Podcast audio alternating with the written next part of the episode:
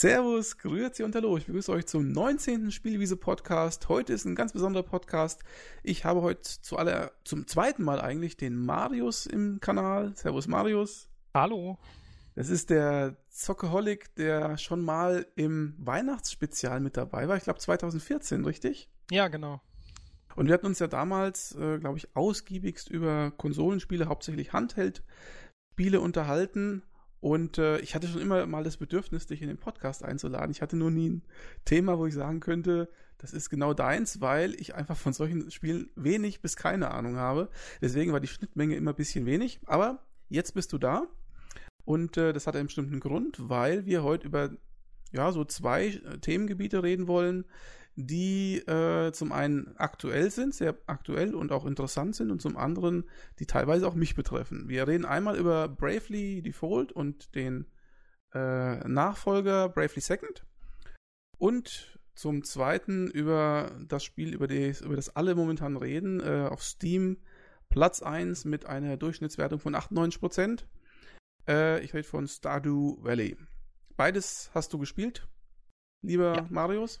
Auf jeden Fall. Ich habe davon nur eins gespielt. Ähm, deswegen fangen wir jetzt mal mit dem Spiel an, was ich nicht gespielt habe, nämlich Bravely Default bzw. Bravely Second. Und ähm, ich muss dazu sagen, also ich habe tatsächlich von diesen beiden Spielen gar keine Ahnung. Warum nehmen wir es trotzdem in den Podcast mit rein? Ganz einfach, ich habe von äh, Marius einen Twitter, einen Tweet gesehen und da hat er so eine ganz tolle Packung gepostet, nämlich die Special Edition von oder Collectors Edition von Bravely Second und die fand ich super geil und er war auch nicht der Einzige, der es äh, gepostet hat auf Twitter und da habe ich mir gedacht, das muss ja irgendwas sein, es muss ein ganz dickes Ding sein, dieses Spiel. Ist das auch so, Marius? Auf jeden Fall. Also es ist wirklich, ich finde, mit eins der besten JRPGs, die momentan so zu haben sind. Einfach weil es so komfortabel gemacht ist. Das, das hat es natürlich alles vom Vorgänger übernommen, Bravely Default. Ähm, aber eben weil der halt schon so gut war, habe ich mich so unheimlich drauf gefreut, dass Bravely Second jetzt angekündigt wurde und jetzt auch endlich rausgekommen ist, äh, dass ich mir dann gleich die, die Collectors Edition gekauft habe, weil ich diesmal doch nicht widerstehen konnte. Und du hast schon gesagt, du hast sie nicht ausgepackt, weil du dich noch nicht überwinden konntest. Genau, das ist ein generelles Problem, was ich quasi mit, mit Limited Editions habe, dass ich mich irgendwie nie richtig traue, sie dann doch auszupacken, weil ich es eigentlich auch so schön finde, wenn, die, wenn sie noch zu sind. Ähm, deswegen habe ich mir die normale Version auch gekauft und die habe ich jetzt auch schon knapp zehn Stunden gespielt. Mhm, das ist ja schon einiges. Und ähm, es ist ein äh, GRPG, also ein asiatisches, ein japanisches Rollenspiel. Das heißt, das ist so gar nicht meine Wellenlänge, aber ähm, es ist nicht nur ein japanisches, sondern es ist halt eigentlich auch ein Handheldspiel, ne? Genau, es ist für den 3DS. Und, Und das ist eigentlich auch der Grund, warum ich überhaupt so lange spielen kann, weil ich dann halt immer abends im, im Bett noch zocke. Krieg's irgendwie nicht hin, so lange Spiele, bis auf wenige Ausnahmen wie Fallout oder sowas, äh, wirklich am, am Fernseher zu zocken. Klappt auf den Handhelds, auf der Vita oder 3DS einfach, einfach besser. Aber was sagt denn deine Partnerin dazu, wenn du am Bett hockst und spielst? Oh, meine Frau hat einen sehr festen Schlaf. Das okay. ist vollkommen in Ordnung und ich habe ja auch Kopfhörer auf, logischerweise. Okay. Ähm, gut, du hast den Vorgänger auch gespielt. Ähm, also, wenn ich das richtig verstanden habe, basiert das Ganze irgendwie auf irgendeiner Final Fantasy äh, Variante, die es wohl auch für den äh, DS mal gab. Ähm, also, es ist das Spiel von Square Enix, ne, im Endeffekt. Genau. Das Spiel ist von Square Enix äh, der Director war Takashi Tokita vom ersten Teil und bei den Artists war Akihiko Yoshida, der unter anderem auch für Final Fantasy XII und Tactics Ogre auf dem Super Nintendo damals die, die Charaktere entworfen hat, mitverantwortlich. Und es ist quasi der, der spirituelle Nachfolger von Final Fantasy The Four Heroes of Light, was äh, 2009 in Japan und international 2010 für den DS rauskam. Ist das dann der gleiche Entwickler? Also hat er auch dieses Final Fantasy gemacht? Äh, ja. Okay. Das ist auch von Takashi Tokita. Mhm. Und es erschien 2012 in Japan als Bravely Default Flying Fairy. Und das Flying Fairy ist halt wegen dem FF gewählt worden. Sie, so. so. liest man es zumindest im Internet. Ähm, Weil es halt wirklich der, der spirituelle Nachfolger ist von diesem Spiel. Sie haben sich dann irgendwie dazu entschieden, das doch nicht mit ins Final Fantasy Universum zu nehmen, aber auch bei den, bei den Jobs, zu denen wir später kommen werden, sieht man schon, dass relativ viel klassisches Final Fantasy mit drin ist. Und ähm, dieses ja? Final Fantasy, The Heroes, The Four Heroes of Light, ähm, ist das auch ein klassisches Final Fantasy, einfach nur für den DS gewesen oder ist das was ganz anderes oder was ist denn das für ein Spiel gewesen? Das war quasi das erste Final Fantasy seit langem, wo alle wieder gesagt haben, dass es wirklich wieder klassisches Final Fantasy, jetzt nicht im Stile von äh, Final Fantasy VII und aufwärts. Weil ab da sind die Final Fantasy Teile ja doch von, von der klassischen Schiene etwas abgewichen und mehr zum, ich sage jetzt einfach mal Bombast, zur, zur richtig großen äh, Präsentation halt übergegangen. Also redest du quasi davon, dass es eine Art Final Fantasy VI wäre? Oder in, den, genau in dem so Sinne? in die Richtung wie die älteren Final Fantasy Teile. Das, das okay. meine ich mit, mit klassisches Final Fantasy. Okay, das heißt also, das Spiel ist ganz gut angekommen und dann haben sie sich gedacht, wir machen eben das Bravely Default. Das hat er dann eben nicht mehr Final Fantasy geheißen und du sagst auch nicht so im selben Szenario-Rahmen, ähm, aber warum haben sie es eigentlich nicht Final Fantasy dann genannt oder weißt du da die Hintergründe? Da konnte ich leider nichts drüber finden. Ich habe nachgeguckt, aber da stand einfach nur, dass sie sich dann doch dagegen entschieden haben. Ich tippe einfach mal darauf, weil sie doch noch ein paar, paar Sachen machen wollten, die halt davon, davon abweichen, weil ich meine, Final Fantasy ist halt ein sehr, sehr geschätztes Universum auch. Vielleicht haben sie gedacht, wenn sie das jetzt als Nachfolger von The Four Heroes of Light rausbringen, dass dann die Fans erwarten, dass bestimmte Sachen halt genauso sind wie da und das wollten sie eventuell nicht. Und Bravely Default kam gut an bei der bei der Käuferschicht? Absolut, es kam 2012 in Japan schon ziemlich gut an.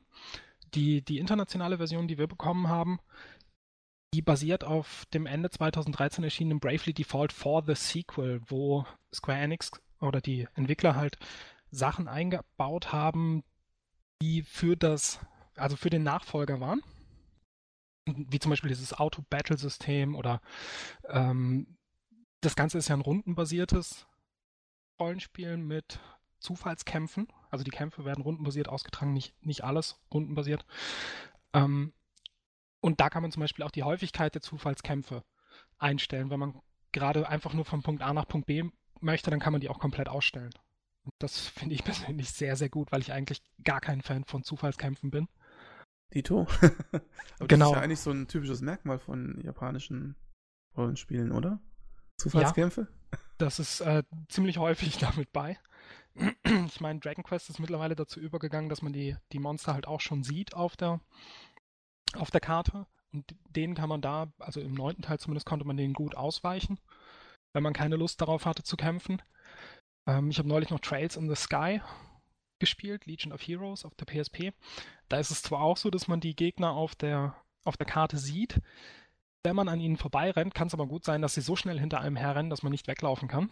Mhm. Bringt das Ganze auch nur wenig eigentlich. In der Tat, ja. Genau. Aber das ist auch Und, ziemlich klassisch, ne? dass die Gegner dann so schnell sind, dass man einfach gar nicht abhauen kann. Das habe ja. ich auch schon oft gesehen. Also das ist nichts selten, ne? Nee, nee, nee. Uh, Trails, Trails in the Sky ist ja auch schon, schon ziemlich alt. Ich glaube, die, die PSP-Version ist schon nicht, zehn Jahre oder so.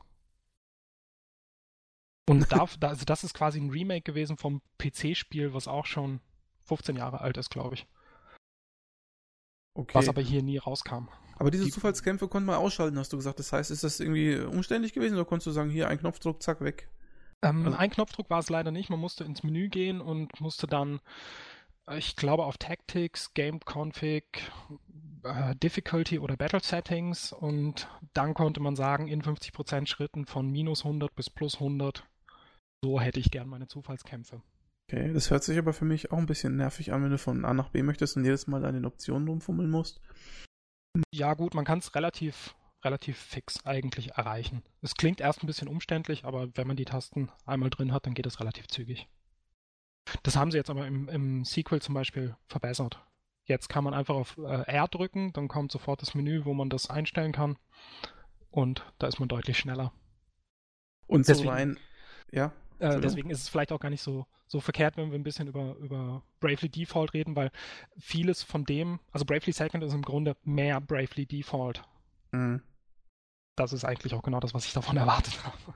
Okay.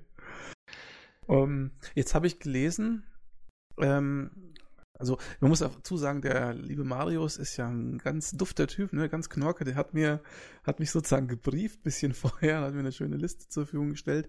Äh, und ich schaue mir das jetzt hier gerade so an und ich lese jetzt hier was von äh, Microtransactions. Ja. Das ist ja schon nicht so toll eigentlich, oder? Äh, könnte man so sagen, ja. Grundsätzlich ist das natürlich nicht das, was man gerne liest, wenn man ein Spiel zum Vollpreis kauft. Aber also ich habe nicht einmal drauf geklickt. Also es ist so, dass beim, beim Kampfsystem wird einem halt erklärt, dass es diese Standby-Punkte gibt, die man entweder erhält, wenn man seinen 3DS acht Stunden im Standby lässt, dann kriegt man einen Standby-Punkt.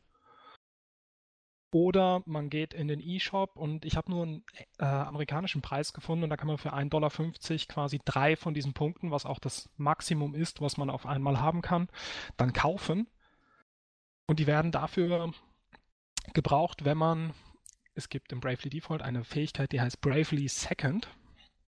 Witzigerweise. Damit kann man die Zeit anhalten während okay. eines Kampfes und vor allem, es gibt einen Damage, äh, also eine Höchstgrenze für den Schaden, den man austeilen kann. Und der liegt bei 9999. Und auch für die Heilfähigkeiten. Mehr als 9999 kann man auch nicht heilen. Ähm, es ist aber so, in diesem Bravely Second Modus kann man dieses, äh, dieses Damage Limit halt umgehen. Okay. Ich habe das Spiel lange gespielt, ich glaube knapp 60 Stunden. Ich habe es nicht einmal gebraucht. Na gut. Also, ja, aber es ist auf jeden Fall Microtransactions, die dich quasi schon irgendwie so cheatmäßig ein bisschen hochbringen dann auch. Also verstehe ich jetzt so, ne, dass du quasi stärker wirst einfach, wenn du das machst. Ja, man Schaden hat diese, diese drei Punkte, die man dann verwenden kann. Und entweder man macht's oder man, man macht's halt nicht. Aber es wird auch nur einmal ganz kurz im Spiel angesprochen, als diese Fähigkeit halt eingeführt wird. Da wird dann erzählt, dass man auch so einen SP-Drink kaufen kann. Da steht dann einmal bei, dass man den nicht mit Spielgeld, sondern mit echtem Geld kaufen muss. Und das war's. Man hört nie wieder was davon. Okay. Und ähm, was ist mit DLC-Kostüme gemeint? Also da konnte man wohl auch DLCs äh, dazu kaufen. Ähm, für das Original in Japan konnte man äh, DLC-Kostüme kaufen. Das war einfach, normalerweise sehen die Charaktere anders aus, je nachdem, welchen Job sie haben.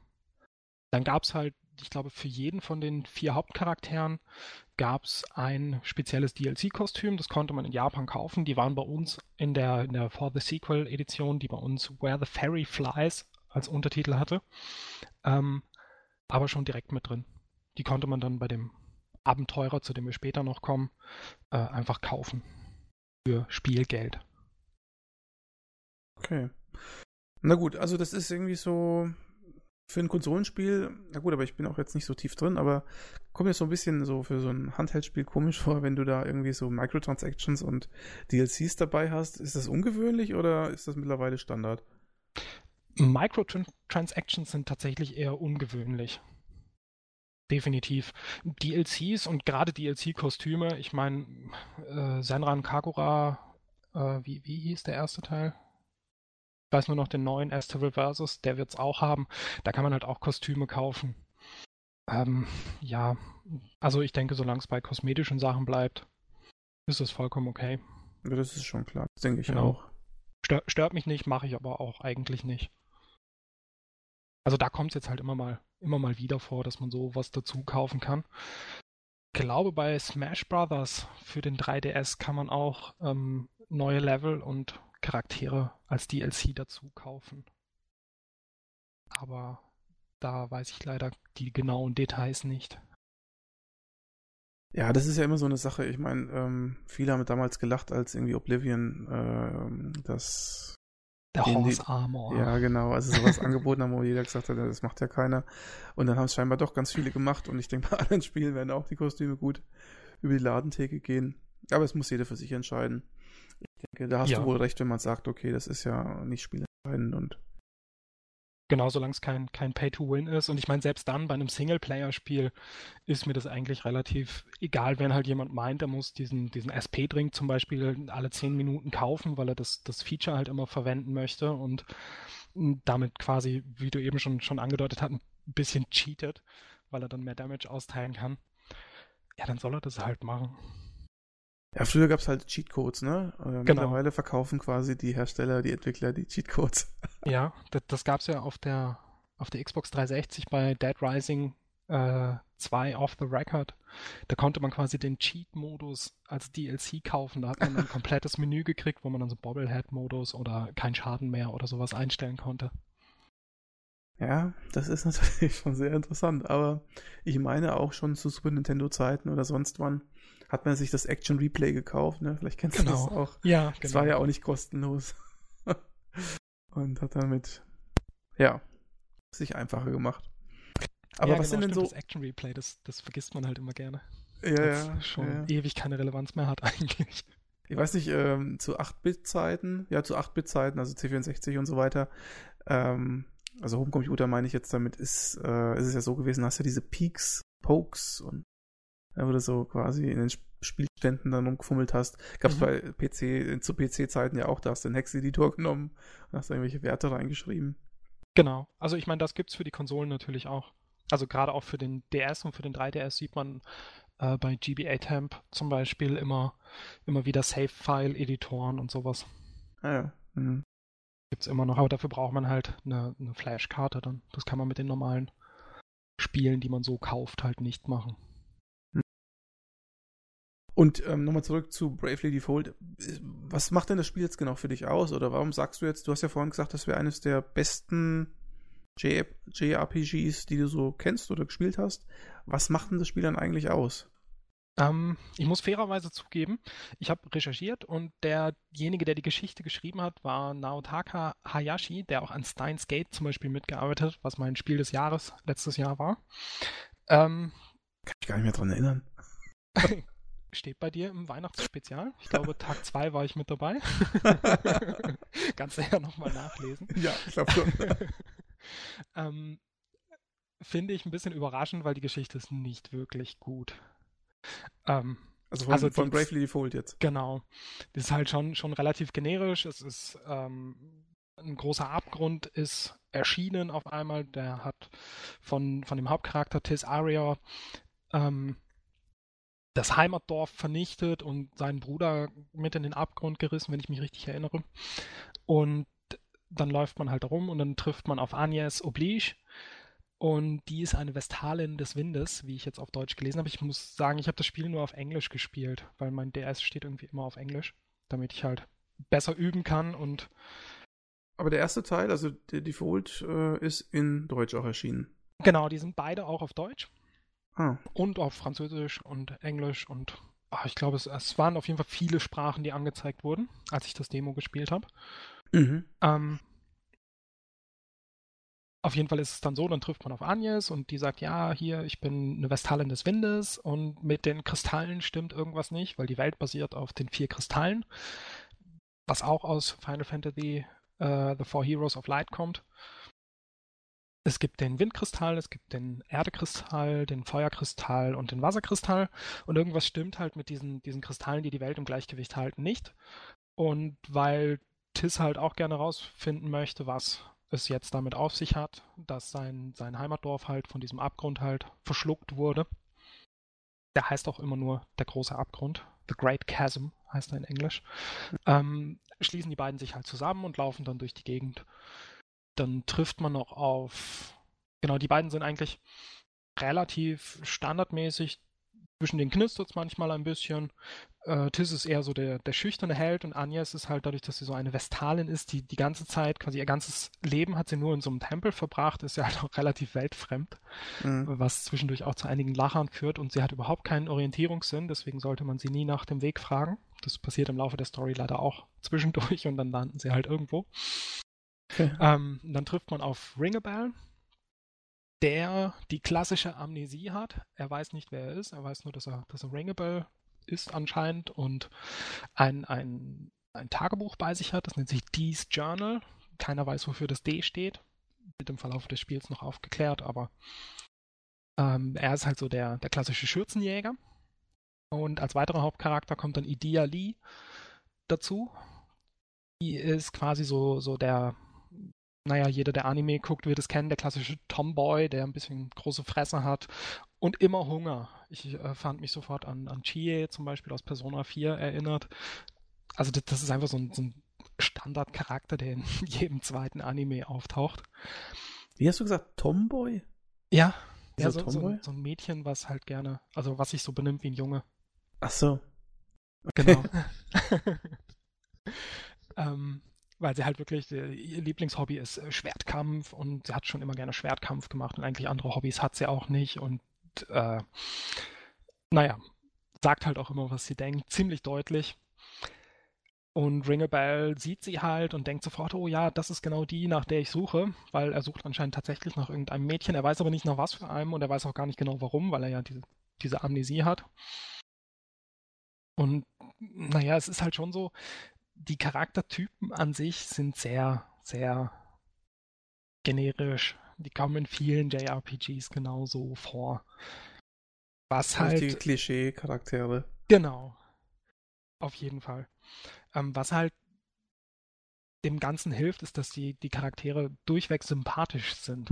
Also gerade Idea hat mir super gefallen, auch mit der englischen Sprachausgabe. Die Sprachausgabe gibt es auch nur auf Englisch, beziehungsweise und auf Japanisch.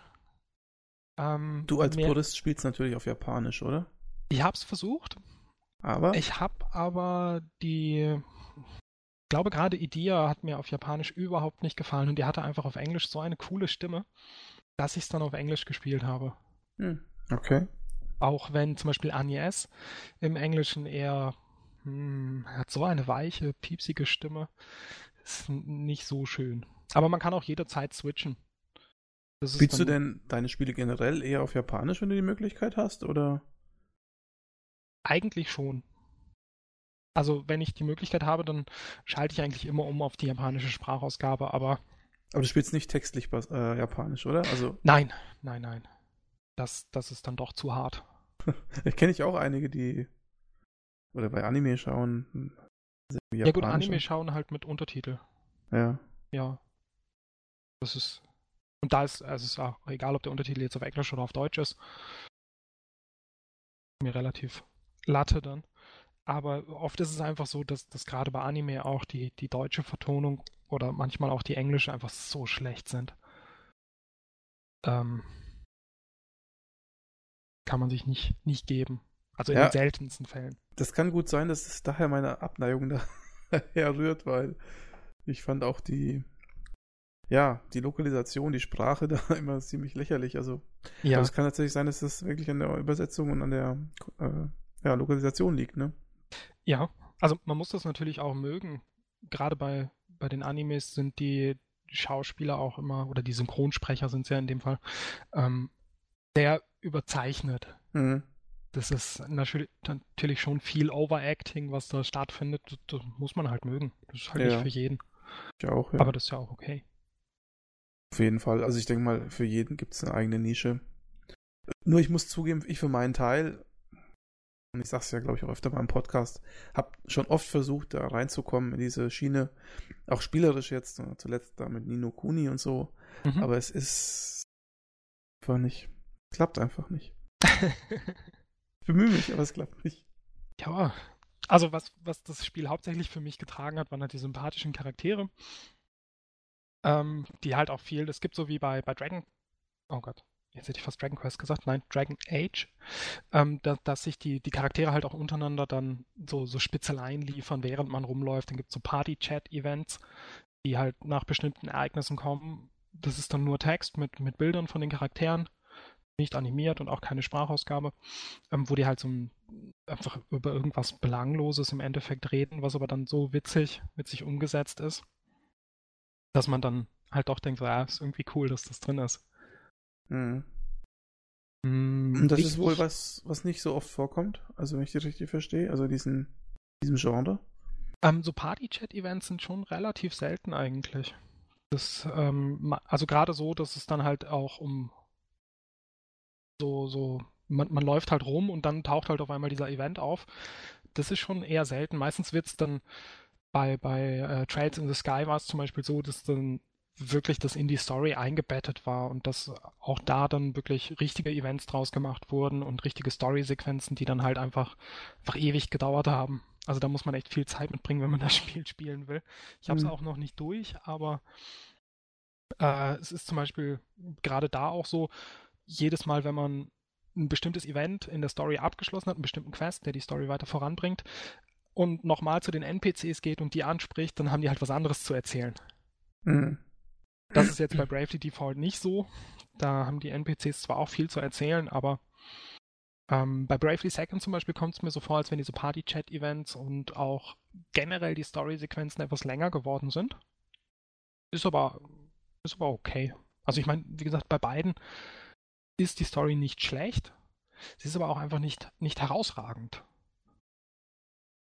Ich denke, so kann man das ganz gut stehen lassen. Und hast du denn den ersten Teil durchgespielt dann auch, oder? Den habe ich komplett durchgespielt, bis auf eine einzige Sache. Ich habe ungefähr 60 Stunden gespielt. Ich habe alle Charaktere auf das Höchstlevel von 99 gebracht und ich glaube bei jedem auch locker vier, vier von diesen Jobs halt. Äh, zu denen hören wir wahrscheinlich später noch ein bisschen mehr, wenn es um das Kampfsystem geht, auf, auf das Höchstlevel gebracht. Ein Job fehlt, deswegen sage ich durchgespielt. So ziemlich. Und, also äh, die Story abgeschlossen und habe auch alle, alle Quests eigentlich erledigt, die mir so in den Weg gelegt wurden. Also wenn du jetzt sagst Level 99, das hört sich für mich ein bisschen so Richtung, ja, viele Kämpfe, Grinding. Ist das so oder ist es nicht so? Auf Was jeden ist... Fall. Ja. Ja, also man muss schon grinden, wenn man auf Level 99 kommen will. Es ist so, dass es nicht nötig ist. Man kommt eigentlich auch ohne Grinding ganz gut durch das Spiel. Ähm, ich habe allerdings generell bei, bei vielen Spielen einfach eher den, den Drang, ein bisschen zu spielen, ohne mich groß anzustrengen. Ich spiele oft auf Easy, manchmal auch auf Casual oder Very Easy oder wie das heißt, weil ich halt oft einfach, zum Beispiel bei Fallout oder so, die Welt erkunden möchte und mich die Story relativ wenig interessiert. Oder manchmal interessiert mich auch nur die Story und ich finde das Kampfsystem halt nicht so toll oder sowas. Und bei, bei Bravely Default kann man einfach so schön grinden.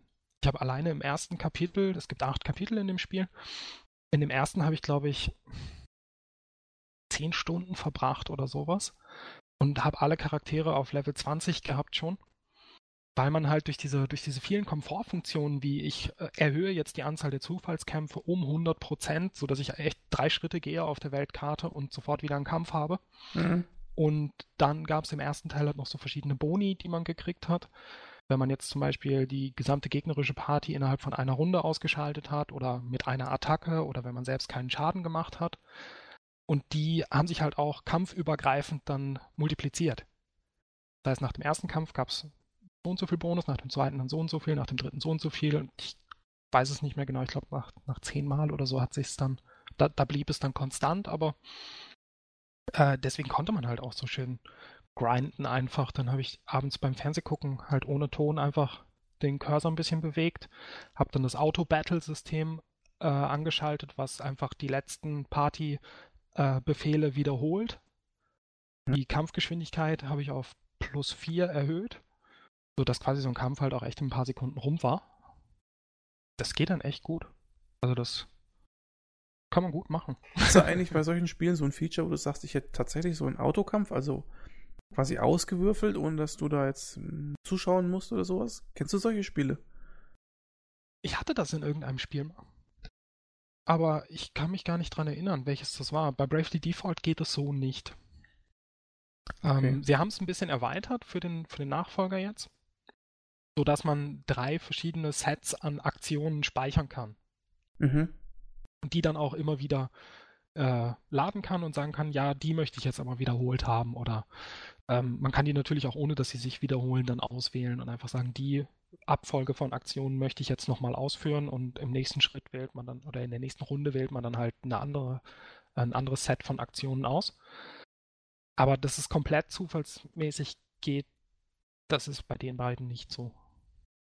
Jetzt ähm, habe ich mal äh, so ein bisschen drüber geschaut. Also du hast ja vorhin von Jobs geredet. Mhm. Ähm, und äh, ich bin bei Rollenspielen, die ich ja auch sehr gerne spiele, ein großer Fan von coolen Charaktersystemen, wo du, keine Ahnung, viele Skills hast, aber auch vielleicht so viele äh, Klassenkombinationen möglich sind. Und wenn ich mir das hier so anschaue, ähm, sind das ja unheimlich viele Möglichkeiten. Also Jobs sind dann wo Klassen oder wie ist das zu verstehen? Genau, das kann man grundsätzlich wie, wie ein Klassensystem verstehen. Man fängt mit dem Freelancer an, jeder Charakter fängt mit dem Freelancer an und dann gibt es halt bestimmte Gegner, die man im Verlauf der Story halt bekämpft. Und die haben sogenannte Asterisks. Und wenn man diesen Asterisk hat, dann kann man den Job, den der Gegner hatte, für sich selber auch benutzen. Diese Jobs sind den, den Gegnern halt auch wirklich auf den Leib geschrieben.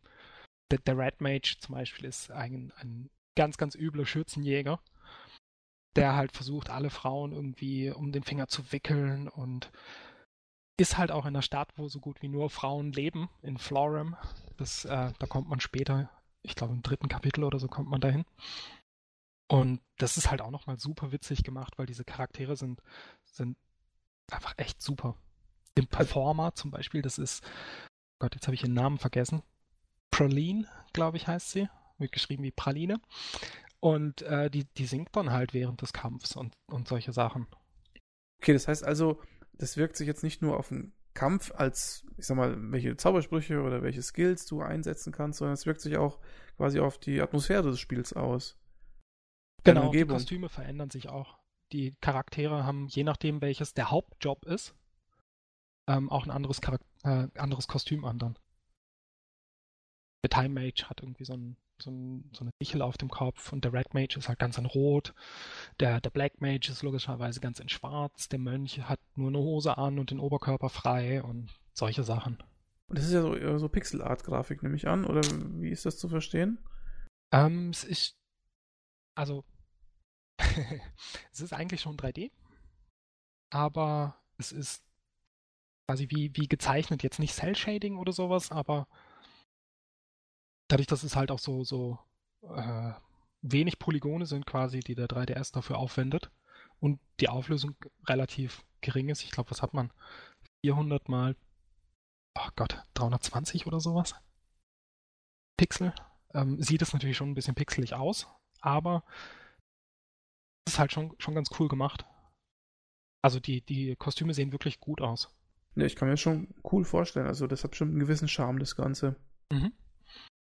Und das Bei heißt aber auch, wenn du jetzt so ein, Entschuldigung, so ein Black Mage spielst oder so ein, was hast du gesagt, Time Mage oder was war das von? Ja, genau. Das heißt, die haben auch andere Sets von Zaubersprüchen dann oder wie ist das zu verstehen? Genau, die Skills laufen auch über die, über die Jobs. Mhm.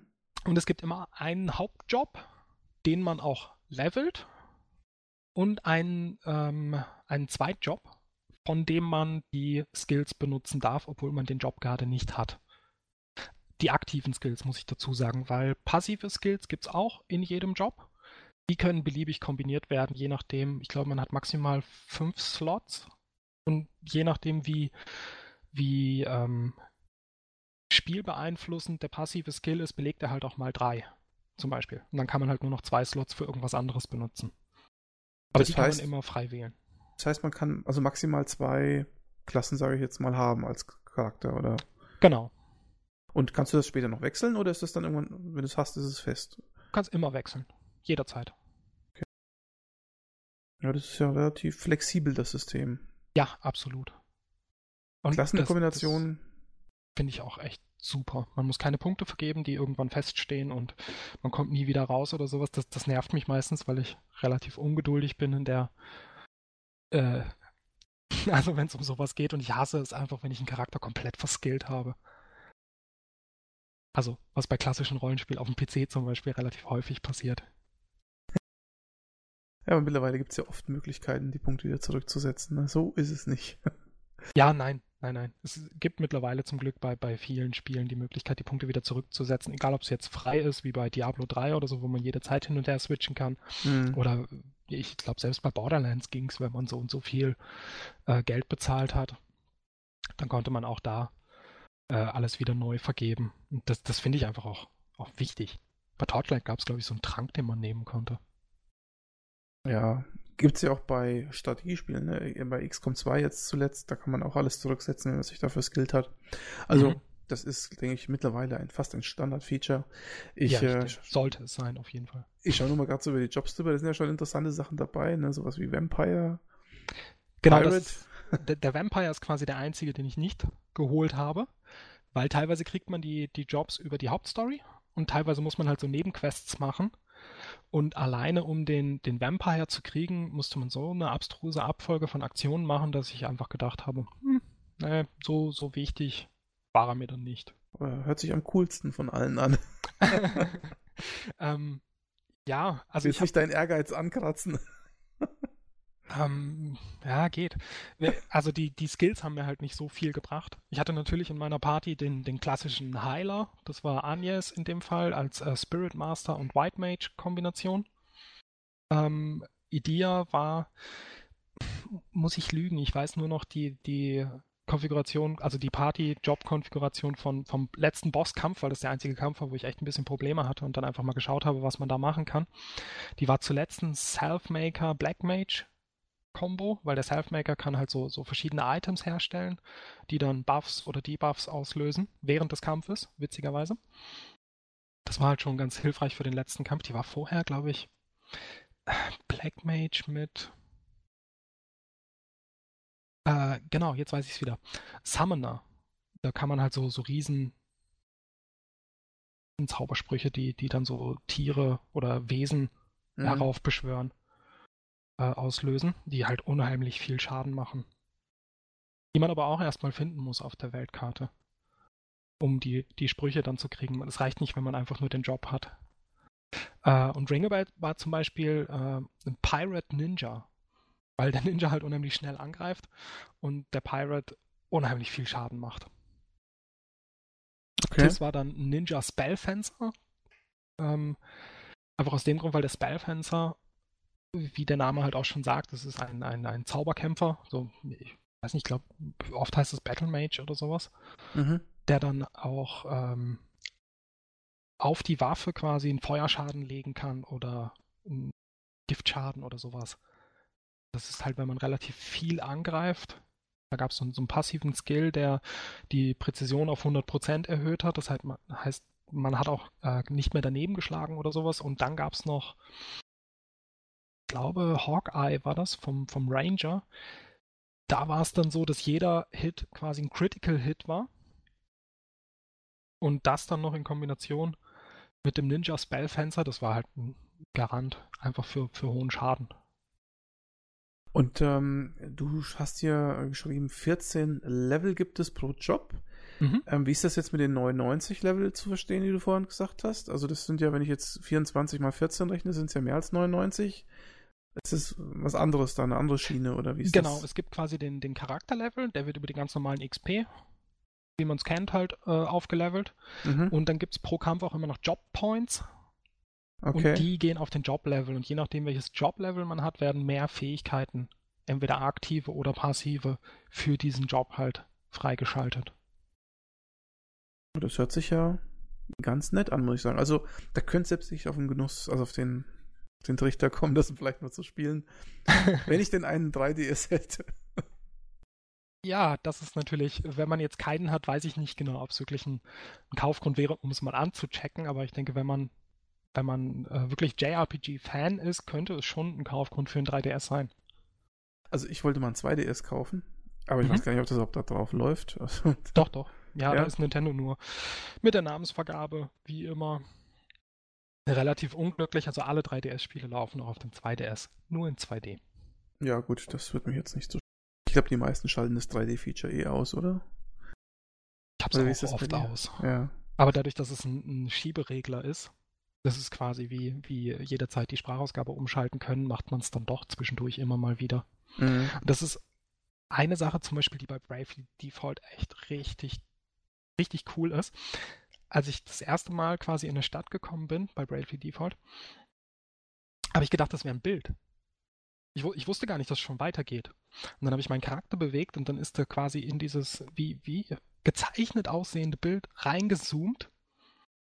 Und dann konnte ich meinen Charakter halt von näher sehen und konnte dann durch die Stadt laufen. Und da habe ich das erste Mal gedacht, so wow. Und das Ganze dann noch gekoppelt mit dem mittlerweile dank dem äh, dank des New 3DS auch recht guten 3D-Modus, mhm. macht es halt echt Bock.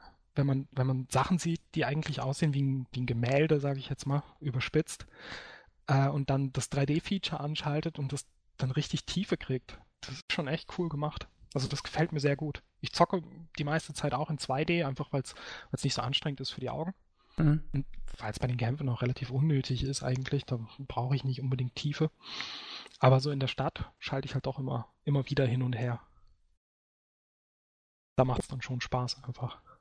Und ähm, weil du gerade ein New 3D, du hast ein New 3DS und hast du da irgendwie auch so eine XL-Version davon oder so? Jetzt mal ähm, Ab Abkommen vom Spiel? Nee, den New habe ich nicht in XL, ich habe den normalen noch in XL. Mhm. Aber da habe ich teilweise gemerkt, dass, dass der nicht gut in der Hand liegt. Und weil bei dem New 3DS die, die äh, Bildschirme größer geworden sind von dem normalen. Und zusätzlich hat er Buttons mit Super Nintendo Buttonfarben und äh, Faceplates, die man austauschen kann. Habe ich mir dann den kleinen geholt. Und der reicht dir dann wahrscheinlich. Ja, der reicht mir. Absolut. Also ich ja, glaube ja. nicht, dass ich mir den, den XL noch holen werde, es sei denn, er ist irgendwann im Sale. Dann ja, könnte ich es mir doch vorstellen. Muss sagen, ich hadere mit mir auch schon längere Zeit, aber ich habe mir jetzt die Vita gekauft vor einem Jahr oder so und leider festgestellt, und ich glaube nicht, dass es mit der Vita jetzt direkt zu tun hat, sondern viel nicht so oft auf dem Handheld und die liegt dann halt doch mehr rum, als dass sie benutzt wird. Und ich befürchte, das würde beim 3DS und New 3DS auch so passieren. Naja. Aber vielleicht gibt es ja mal ein Sale, man weiß es nie. Genau.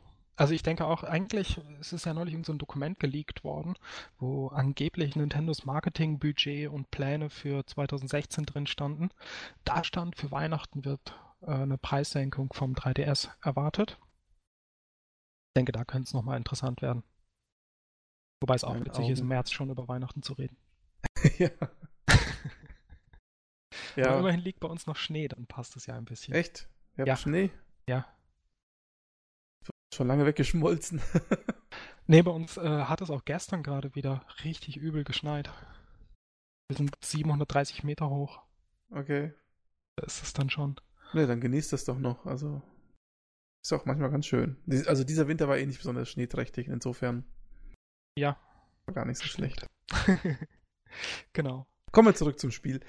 Ähm, Gibt es denn noch irgendwas Markantes, äh, zu Bravely Default, bevor wir zu Bravely Second übergehen? Irgendwas, was du auf jeden Fall noch erwähnen müsstest, dass vielleicht Leute, die es kaufen möchten, das Spiel nochmal angefixt werden und sagen, das ist dann doch mein Spiel?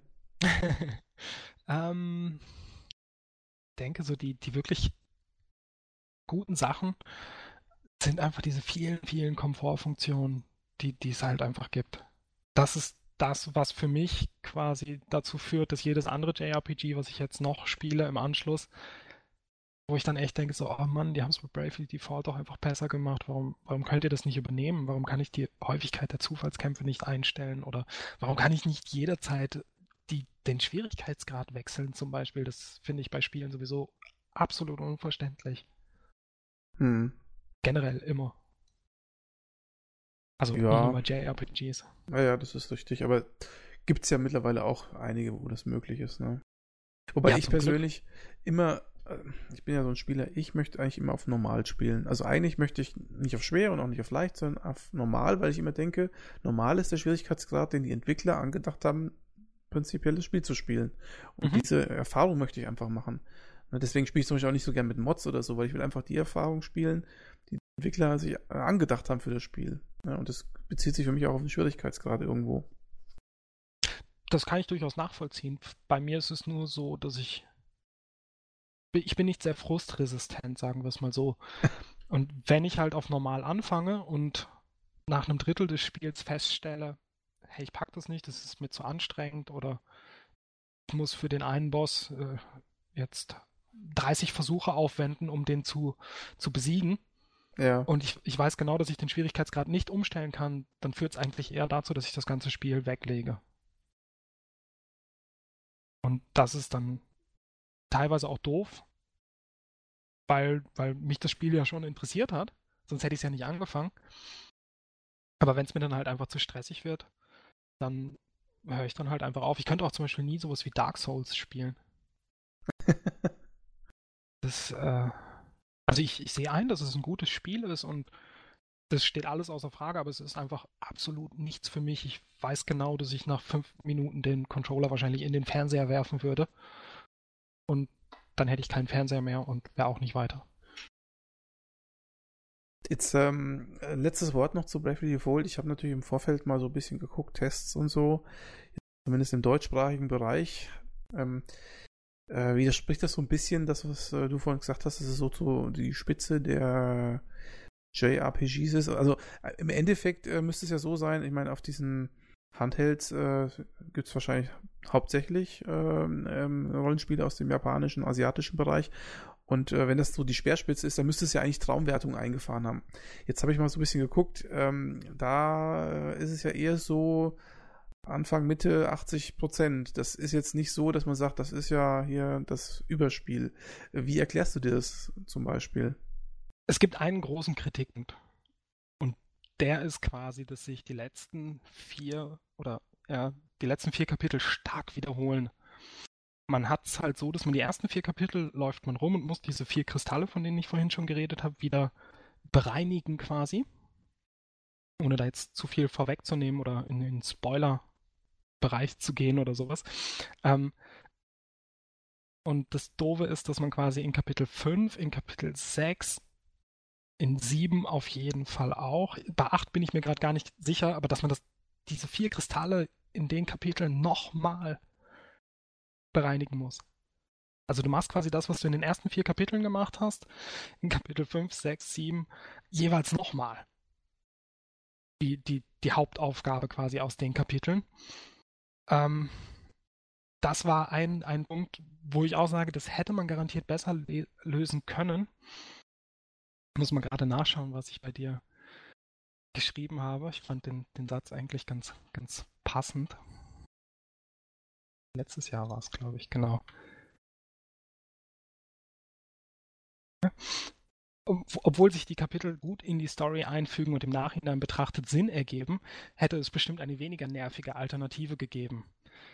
Und die hätte es garantiert auch gegeben. Da gehe ich fest von aus, weil das ist einfach was, das geht eigentlich nicht. Dadurch, dass das Kampfsystem aber in Ordnung ist, oder ich finde sogar sehr gut ist, ist das verschmerzbar und vor allem haben viele halt gesagt, und das schreckt wahrscheinlich auch manche Leute ab, wenn man das so hört, die ersten vier Kapitel und die letzten vier Kapitel, dann denkt man, das ist die Hälfte des Spiels. Es ist aber nicht so. Ich habe, wie gesagt, knapp 60 Stunden gespielt und diese letzten äh, vier Kapitel habe ich in sechs Stunden abgehandelt. Okay. Also man kann da relativ zügig durch. Es ist nicht so, dass man da viel Zeit drauf verschwenden muss und vor allem ist es halt auch so, wenn man diese vier Kristalle bereinigt in den Kapiteln, dann ist es auch okay. Es gibt noch andere Quests, die aber nur Abwandlungen von Quests sind, die man vorher schon erledigt hat. Das heißt, wenn man genau weiß, ah, an der einen Stelle war ich vorher noch gar nicht, da könnte ich jetzt mal gucken gehen, weil die sind auch sofort sichtbar auf der, auf der ganzen Weltkarte.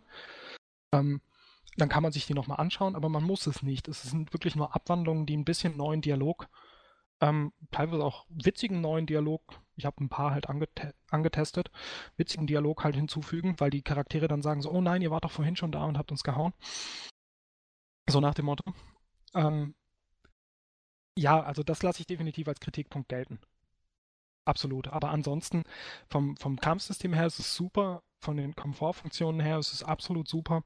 Ich denke, das, was dann halt wirklich für die, für die Reviews gefehlt hat, ist erstens, dass die Story jetzt einen nicht vom Hocker reißt und diese, diese vier Kapitel, wo man halt die Sachen, die man vorher schon gemacht hat, einfach nochmal wiederholen muss. Nun gut, auf jeden Fall hat es gereicht, äh, auch bei den Reviews, dass das Spiel gut angekommen ist, sonst hätte es ja auch keinen zweiten Teil gegeben. Mhm. Der hieß dann Bravely Second oder heißt Bravely Second besser gesagt. Der ist ja erst vor ein paar Tagen eigentlich rausgekommen, ne? Genau, am 26.02. Und ähm, jetzt äh, war ich baff erstaunt. Ähm, also es gab wohl eine Demo, wenn ich das jetzt richtig verstehe. A Ballad of the Three Cavaliers und da ist es wohl so, dass wenn man die Demo gespielt hat, äh, dass man einen Rabatt auf das Hauptspiel bekommt beim Kauf und mhm. irgendwelche Boni im Hauptspiel freischaltet. Äh, das ist ja schon ein interessantes Konzept, das habe ich ja so noch nicht gehört. Genau, also es ist eine komplett eigenständige Story. Man spoilert nichts vom Hauptspiel. Man lernt halt ein paar von den Charakteren kennen, die auch später wieder auftauchen, das ist richtig, aber ansonsten ist dieser Quest, den man in der Demo beschreitet, halt komplett eigenständig. Die Demo ist allerdings, das muss man dazu sagen, nur auf Englisch. Während das Hauptspiel halt, wie vorhin auch schon angesprochen, wieder in mehreren Sprachen erhältlich ist, ist die Demo nur auf Englisch ver verfügbar. Die ist kostenlos. Ähm, diese, diese optionalen Boni, die kriegt man, wenn man jetzt die Demo komplett durchspielt, dann macht man ja einige Quests und für jede, ach, ich weiß nicht, ich glaube, es gab insgesamt vier Stufen oder so für die Boni, die man äh, im Hauptspiel dann freischalten kann. Man wird allerdings beim Starten vom Hauptspiel gefragt, hey, wir hätten hier Bonis für dich. Möchtest du die überhaupt? Finde ich ah. auch ganz nett.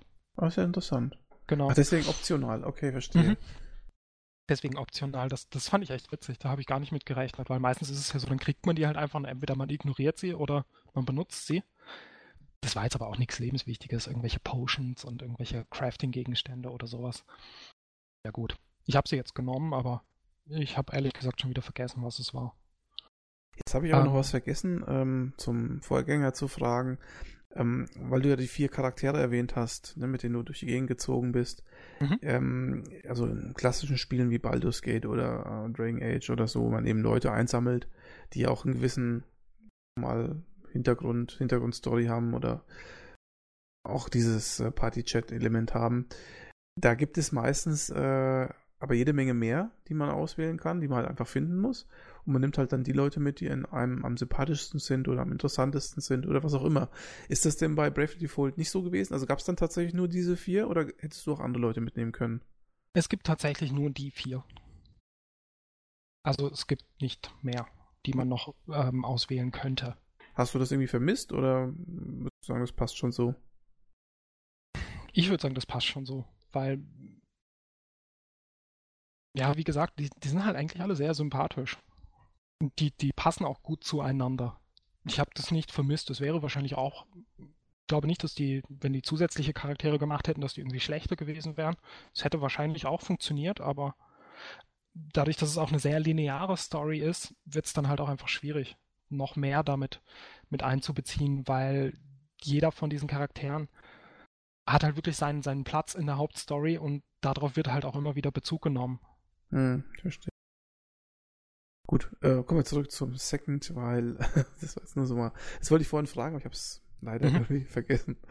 Ähm, ja, was genau. mich jetzt bei Bravely Second halt einfach interessieren würde, du hast, glaube ich, vorhin mal kurz gesagt, dass das Prinzip alles verbessert hat, was den ersten Teil ausgemacht hat, aber eigentlich auch nicht viel Neues eingeführt hat. Ist das so ungefähr richtig? Ähm, also es gibt natürlich neue Jobs, gibt auch Jobs aus dem ersten Teil, aber es ist definitiv so, es spielt in der gleichen Welt. Die Weltkarte ist quasi die gleiche, ist ein bisschen verschoben, so wie ich das jetzt gesehen habe. Das ist quasi das, was vorher am Rand war, ist jetzt in der Mitte irgendwie. Keine Ahnung, was das für einen Hintergrund hat, aber wird schon passen. Vielleicht habe ich es auch einfach nur falsch im Kopf. Ähm, und es ist auch so, dass man teilweise, ich war jetzt zum Beispiel, ich bin noch im ersten Kapitel, immer noch. okay. Äh, deswegen hält sich das, das, die Spoilerrate, denke ich, in Grenzen, wenn ich jetzt einfach sage, dass ich ähm, glaube, in der ersten Sidequest, die man kriegt, quasi in einem Dungeon gelandet bin, den ich in dem Vorspiel, im Vorgänger auch schon besucht habe. Ist das nicht ein bisschen blöd? Also, also ist das, oder sagen wir mal so, ist es das schön, dass du sozusagen so einen Wiedererkennungswert hast, oder sagst du, ja, naja, das ist ein bisschen blöd, dass es ja im Prinzip ein bisschen Recycling ist? es ist auf der einen Seite natürlich etwas blöd, dass es so recycelt worden ist. Der Dungeon war dann ein bisschen erweitert, sodass es noch, ich glaube, drei Stockwerke drunter gab, unter den zweien, die es vorher waren. Ähm, also sie ge geben sich halt schon Mühe, dass es nicht, nicht komplett das gleiche ist. Es sind auch neue Städte zum Beispiel an Stellen, wo vorher noch keine waren. Also, wie gesagt, das ist ja die gleiche Weltkarte, aber dann kommt man jetzt halt auch manchmal, in, man startet in, in anderen Bereichen halt, wo vorher zum Beispiel kam man da entweder nicht hin oder es gab da halt einfach noch keine Stadt. Ähm, ja, es ist halt so ein bisschen zwiegespalten. Aber da ich im Endeffekt auch eigentlich nur mehr Bravely Default wollte, ist das für mich auch okay. Ja, das kann ich gut äh, nachvollziehen. Es gibt ja manchmal Spiele, wo du sagst, das Spielprinzip ist für mich perfekt sollen bloß nichts ändern, dass das nicht verschlimmbessert wird. Das kann ich gut nachvollziehen. Genau. Und diese, diese Komfortfunktionen sind halt noch komfortabler geworden. Man kann die Schwierigkeit äh, nee, die Schwierigkeit nicht, aber die kann man natürlich immer noch jederzeit ändern, aber die haben zum Beispiel jetzt, wie ich das vorhin schon gesagt habe, mit der, mit der Zufallskämpferhäufigkeit, die kann man jetzt direkt mit, mit der R-Taste, dann drückt man auf Zufallskämpferhäufigkeit und kann sofort den Regler einstellen. Ähm, man kann auch dieses Auto-Battle-System da sofort deaktivieren, das ging vorher immer nur im Kampf. Man konnte das nur im Kampf aktivieren und im nächsten Kampf, wenn man wollte, wieder deaktivieren. Der einzige Pluspunkt, den das Ganze hatte, war, dass bei Bosskämpfen wurde es automatisch deaktiviert. Man braucht also nicht, nicht Angst haben, wenn man jetzt in einen Bosskampf geraten ist, äh, dass man sofort mit seinen, seinen Standardattacken den Boss angegriffen hat, die natürlich nichts ausrichten. Ähm, okay. Aber das geht jetzt halt auch schneller. Und unabhängig mal von diesen technischen oder also benutzertechnischen Features, ähm, da tauchen jetzt quasi dann auch wieder die Leute aus dem Vorgänger auf. Also die Charaktere, die du vorgespielt hast, die nimmst du jetzt auch wieder mit in die Gruppe oder tauchen die nur so Cameo-mäßig auf oder wie ist das? Also Agnes ist keine Spielfigur mehr in dem Sinne, weil Agnes ist jetzt Papst geworden. Also pa quasi die, die Päpstin der Kristallorthodoxie. Glaube ich, wenn ich mir die deutsche Übersetzung richtig gemerkt okay. habe. Also Pope Agnes heißt sie halt einfach. Ähm, die ist am Anfang des Spiels entführt worden, also auch direkt am Anfang, wieder kein Spoiler. Okay. ähm, und Idia, die jetzt leider, das, das stört mich total, also sie hieß im ersten Teil Idia und so haben die Leute das auch ausgesprochen. Jetzt heißt sie Idia, was sich ein bisschen anhört wie Idiot, aber ja, finde ich ein bisschen schade. Äh, aber das nur am Rande. Die ist auch wieder mit dabei, auch spielbar. Ah, ähm, okay. Ringabell zum Beispiel habe ich noch nicht getroffen. Beziehungsweise bin ich mir nicht sicher. Kann ich aber gar nicht näher drauf eingehen, ohne jetzt den Mega-Spoiler rauszuhauen. Ähm, Tis ist auf jeden Fall spielbar. Und als neuer Charakter ist Hugh Genealogia dabei. Der YEW wird das geschrieben. Ähm, wir machen aber selber die ganze Zeit auch Wortspiele quasi mit You und You im Englischen als Anrede. Das ist ganz witzig. Der dann den, den Part quasi des, des Superschüchternen übernimmt. Er ist quasi ein, ein Bücherwurm und, und Nerd. So in dem Sinne, wie man das halt in so einem Fantasy-Setting sein kann. Ähm, und Mag Magnolia Arch ist dabei. Magnolia Arch. Ja, Magnolia Arch. Die, haben ja einen coolen Namen im Spiel irgendwo, ne? Ja, ich tippe aber darauf, dass es nicht ihr echter Name ist. Ich bin mir nicht ganz sicher, weil Yu lernt sie quasi kennen, ähm, indem er ihr eine Magnolienblüte unter die Nase hält, damit sie aufwacht, weil die wohl sehr stark riechen. Kann ich mich gar nicht mehr dran erinnern. Meine Frau wird mich jetzt wahrscheinlich hauen wollen, weil ich es mir nicht gemerkt habe. Wieso? ähm, also quasi mein ganzes Pflanzenwissen beschränkt sich auf das, was meine Frau mir beibringt. Okay. In dem Sinne. ist es quasi. Und also, wir haben auch schon oft über Magnolien gesprochen, so ist es nicht. Okay. ich kann mir sowas nur manchmal nicht, nicht besonders gut merken. Also dann fehlende äh, Magnolia heißt. Egal. Stimmt, da war was, ne? Ja. naja, auf jeden Fall lernt er sie so kennen und sie zögert kurz, als sie ihren Namen sagen soll. Und deswegen bin ich mir nicht ganz sicher, ob es wirklich ihr, ihr richtiger Name ist. Fakt ist, sie kommt vom Mond und auf dem Mond wird anscheinend Französisch gesprochen. Okay. Was ich sehr, sehr witzig finde. ja, sie, sie sagt immer wieder so, à la vache oder mais oui. Das ist echt, echt lustig. Aber jetzt muss ich doch mal blöd fragen, ähm, wie erklären die Entwickler das, dass du einen Charakter aus dem Vorgänger spielst, der ja bis sonst was aufgelevelt ist, 99 hast du ja gerade gesagt, ähm, mit dem du ja dann wahrscheinlich wieder von vorne anfängst, ne? Da wird gar nicht drauf eingegangen. Okay, das ist einfach, wird einfach so als gegeben genommen. Genau, die, die ist halt quasi dabei und sie, sie also gerade bei Idea, die lernt man relativ schnell am Anfang kennen. Ähm, die ist halt einfach auf einmal da und will einem helfen und also wird da gar keinen Bezug auf den Vorgänger genommen, in dem Sinne, so dass sie sagt, ja, bin ich mal wieder da oder was ähm, weiß ich, oder also wie ein neuer Charakter, der einfach neu, in, neuen, in neuem Spiel auftaucht, oder wie? Nee, nee, nee. So ist es natürlich nicht. Aber der Charakter, mit dem du anfängst, das ist Yu. Und Yu kennt die halt nicht persönlich.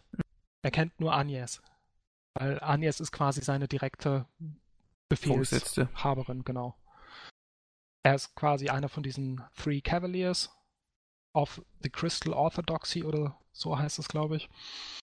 Ähm, Und deswegen kennt er Agnes und er weiß auch Bescheid über das, was im Vorgänger passiert ist. Und er sagt auch sofort, oh, du bist doch Ideali und boah, voll cool und was machst denn du hier? Aber warum die jetzt wieder Level 3 ist, keiner was zu gesagt. Die hat einfach Am Amnesie gehabt. Genau, der Klassiker. Bis jetzt hat noch kein Charakter wirklich Amnesie. Ungewöhnlich für ein JRPG. Das weißt du jetzt besser als ich. Aber das kommt nicht nur in JRPGs vor. Nee, das ist, glaube ich, eh der, der, Standard. Ne? Ist ja auch eine relativ einfache Möglichkeit, wie man erklären kann, warum genau. der Charakter nichts weiß. Wobei ich immer cool finde bei Rollenspielen oder generell, äh, wenn sie sich so kreative Sachen überlegen, warum ein Charakter quasi nicht mehr so gut ist wie im Vorgänger. Ja, ich finde das eigentlich schon ganz cool. Also manchmal machen Entwickler sich auch wirklich Gedanken und überlegen sich eine Story oder irgendeinen Grund dafür, der dann auch plausibel ist in dem Zusammenhang einfach, ne? Manche machen es halt ganz einfach, ne? Also es ist unterschiedlich. Ja, das stimmt schon. Aber naja, es fällt halt da jetzt auch nicht so wirklich auf. Also witzig ist halt, wie gesagt, dass, dass Yu halt voll der Bewunderer ist von den vier Helden aus dem ersten Teil und er dann mit, mit äh, Idia und dann da rumläuft. Das ist schon witzig. Sagt doch mal Sir Tis. Nee, Sir Aria. Sagt er am Anfang immer und dann sagt Tis. Er soll doch einfach Tis sagen, jetzt heißt er halt Sir Tis. das ist schon, schon witzig. Und ich habe gelesen, also bei den Klassen gibt es relativ, sag mal, viele klassische Klassen. Klassen. Also bei den Jobs halt klassische Jobs so. Mhm. Aber eine äh, heißt Cowboy. Das ist ja auch schon interessant wieder. Oh ja, der Cowboy ist auch ein, ein gutes Thema, weil der Cowboy war nämlich im japanischen Original ein Indianer.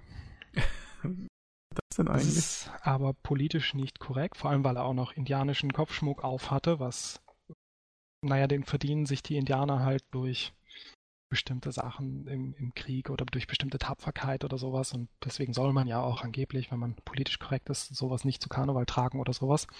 Äh? Das ähm, ich noch nie gehört. War mir auch neu, ist aber anscheinend in Amerika echt ein großes Thema, weil ich mich dann auch erstmal ein bisschen da reingelesen habe. Und ja gut, ich meine, hey, bevor die sich auf den Schlips getreten fühlen, ist der Indianer jetzt halt ein Cowboy. Ist mir egal. äh, bis auf eine Sache. Ich fand den Charakter, im, im Demo ist halt jemand aufgetaucht, da aufgetaucht, nicht aufgetaucht. Ähm, oh Gott, wie hieß sie denn? Amy oder sowas? Und die hatte halt so, so einen richtig geilen, äh, Western-Akzent. Ich weiß nicht, hast du Deadwood gesehen zum Beispiel? Die, die, diese Western-Serie? Nee, ich glaube nicht. Hm. Naja, da gab es auf jeden Fall einen so, einen so einen Charakter und die hat fast genau den gleichen Akzent wie die und ist richtig cool. Und sie sieht halt auch jetzt aus wie ein Cowboy und ist auch alles total super. Das Blöde ist nur, die Hauptfähigkeit des Cowboy-Jobs ist äh, Shamanism, also Schamanismus.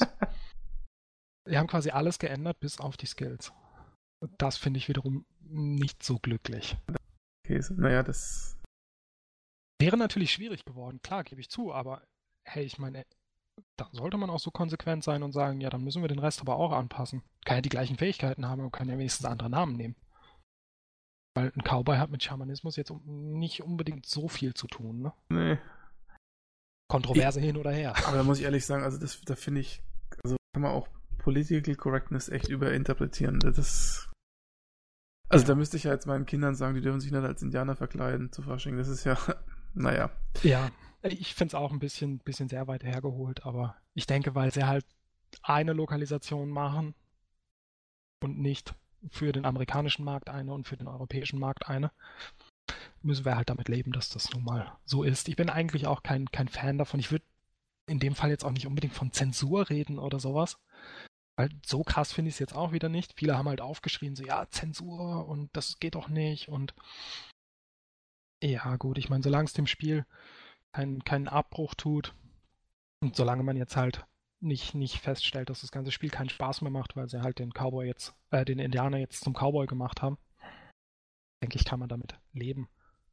Witzigerweise im Punkto Zensur, das nächste, was dann aufgetreten war, nachdem dieser Indianer halt zum Cowboy wurde, das ist Spiel ist in Amerika noch nicht raus, aber findige Leute haben jetzt schon rausgefunden, in der Deluxe Collectors Edition ist ein Artbook dabei. Und es sind tatsächlich manche Bilder aus der europäischen Version entfernt worden. Die halt zum Beispiel Agnes mit gefesselten Händen gezeigt haben oder ein Charakter im Spiel heißt Geist, den trifft man auch im Demo und der ist halt blutüberströmt und das Bild fehlt halt auch komplett im deutschen Artbook oder im europäischen Artbook. Wurde dann auch gleich wieder von Zensur oder also war ein richtig großer Aufschrei wieder. Ja, hier Zensur jetzt schon in Artbooks und meine Güte. Ähm, ich denke, man kann da auch zu viel rein interpretieren. Ich weiß nicht, ob das wirklich Zensur wäre. Das ist sicherlich kontrovers zu diskutieren. Ich meine, ähm, verstehe deine Argumentation, wenn du sagst, naja, so viel macht das ja nicht aus. Das ist darüber hinwegsehen.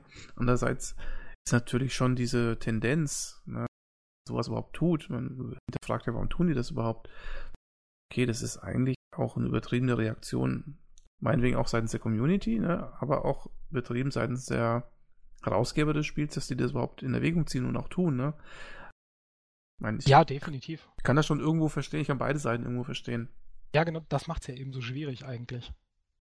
Ich, ich bin halt, wie gesagt, auch kein, kein Fan davon. Ich habe auch, als ich, als ich noch jünger war, gerne Horrorfilme geguckt und habe auch nichts geguckt, was geschnitten war und äh, habe dann auch lieber aus Amerika irgendeine Version importiert, die es bei uns gar nicht gab oder die vielleicht sogar verboten war oder sowas, einfach nur weil ging halt zwei Minuten länger und irgendwas Unwichtiges war halt nicht geschnitten.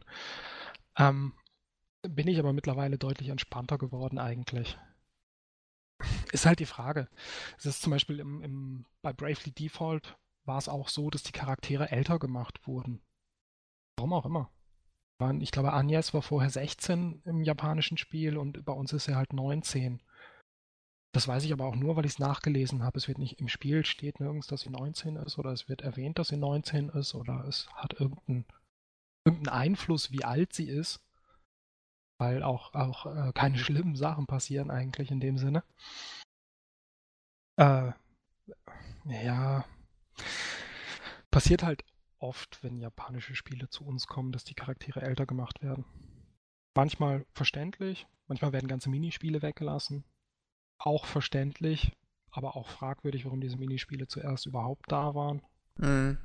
Hat halt, denke ich, einfach einen kulturellen Hintergrund und gerade ein Konzern wie Nintendo, also die Spiele werden bei uns von Nintendo vertrieben, da natürlich auch aufgrund seines familienfreundlichen Images sehr vorsichtig. Sie ja, sind ein bisschen relaxter geworden in den letzten Jahren, aber. Ja, aber das kann ich sogar noch nachvollziehen, ne? wenn man so ein, so ein Familiensiegel hat. Ne? Das ist schon klar, Nintendo hat.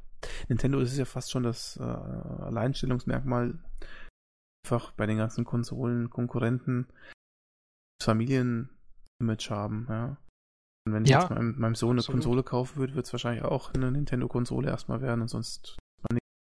Absolut, ich weiß gar nicht. Ich glaube, ich habe ein Spiel für die Xbox 360, welches nicht ab 18 ist, mit einem PEGI-Rating. äh, ich glaube, für die Wii U habe ich keins. Also ich habe sowieso relativ wenig Spiele, aber also was heißt wenig? Es gibt halt nicht so viel, was mich interessiert. Ich habe, glaube ich, 10, 12 Spiele oder sowas.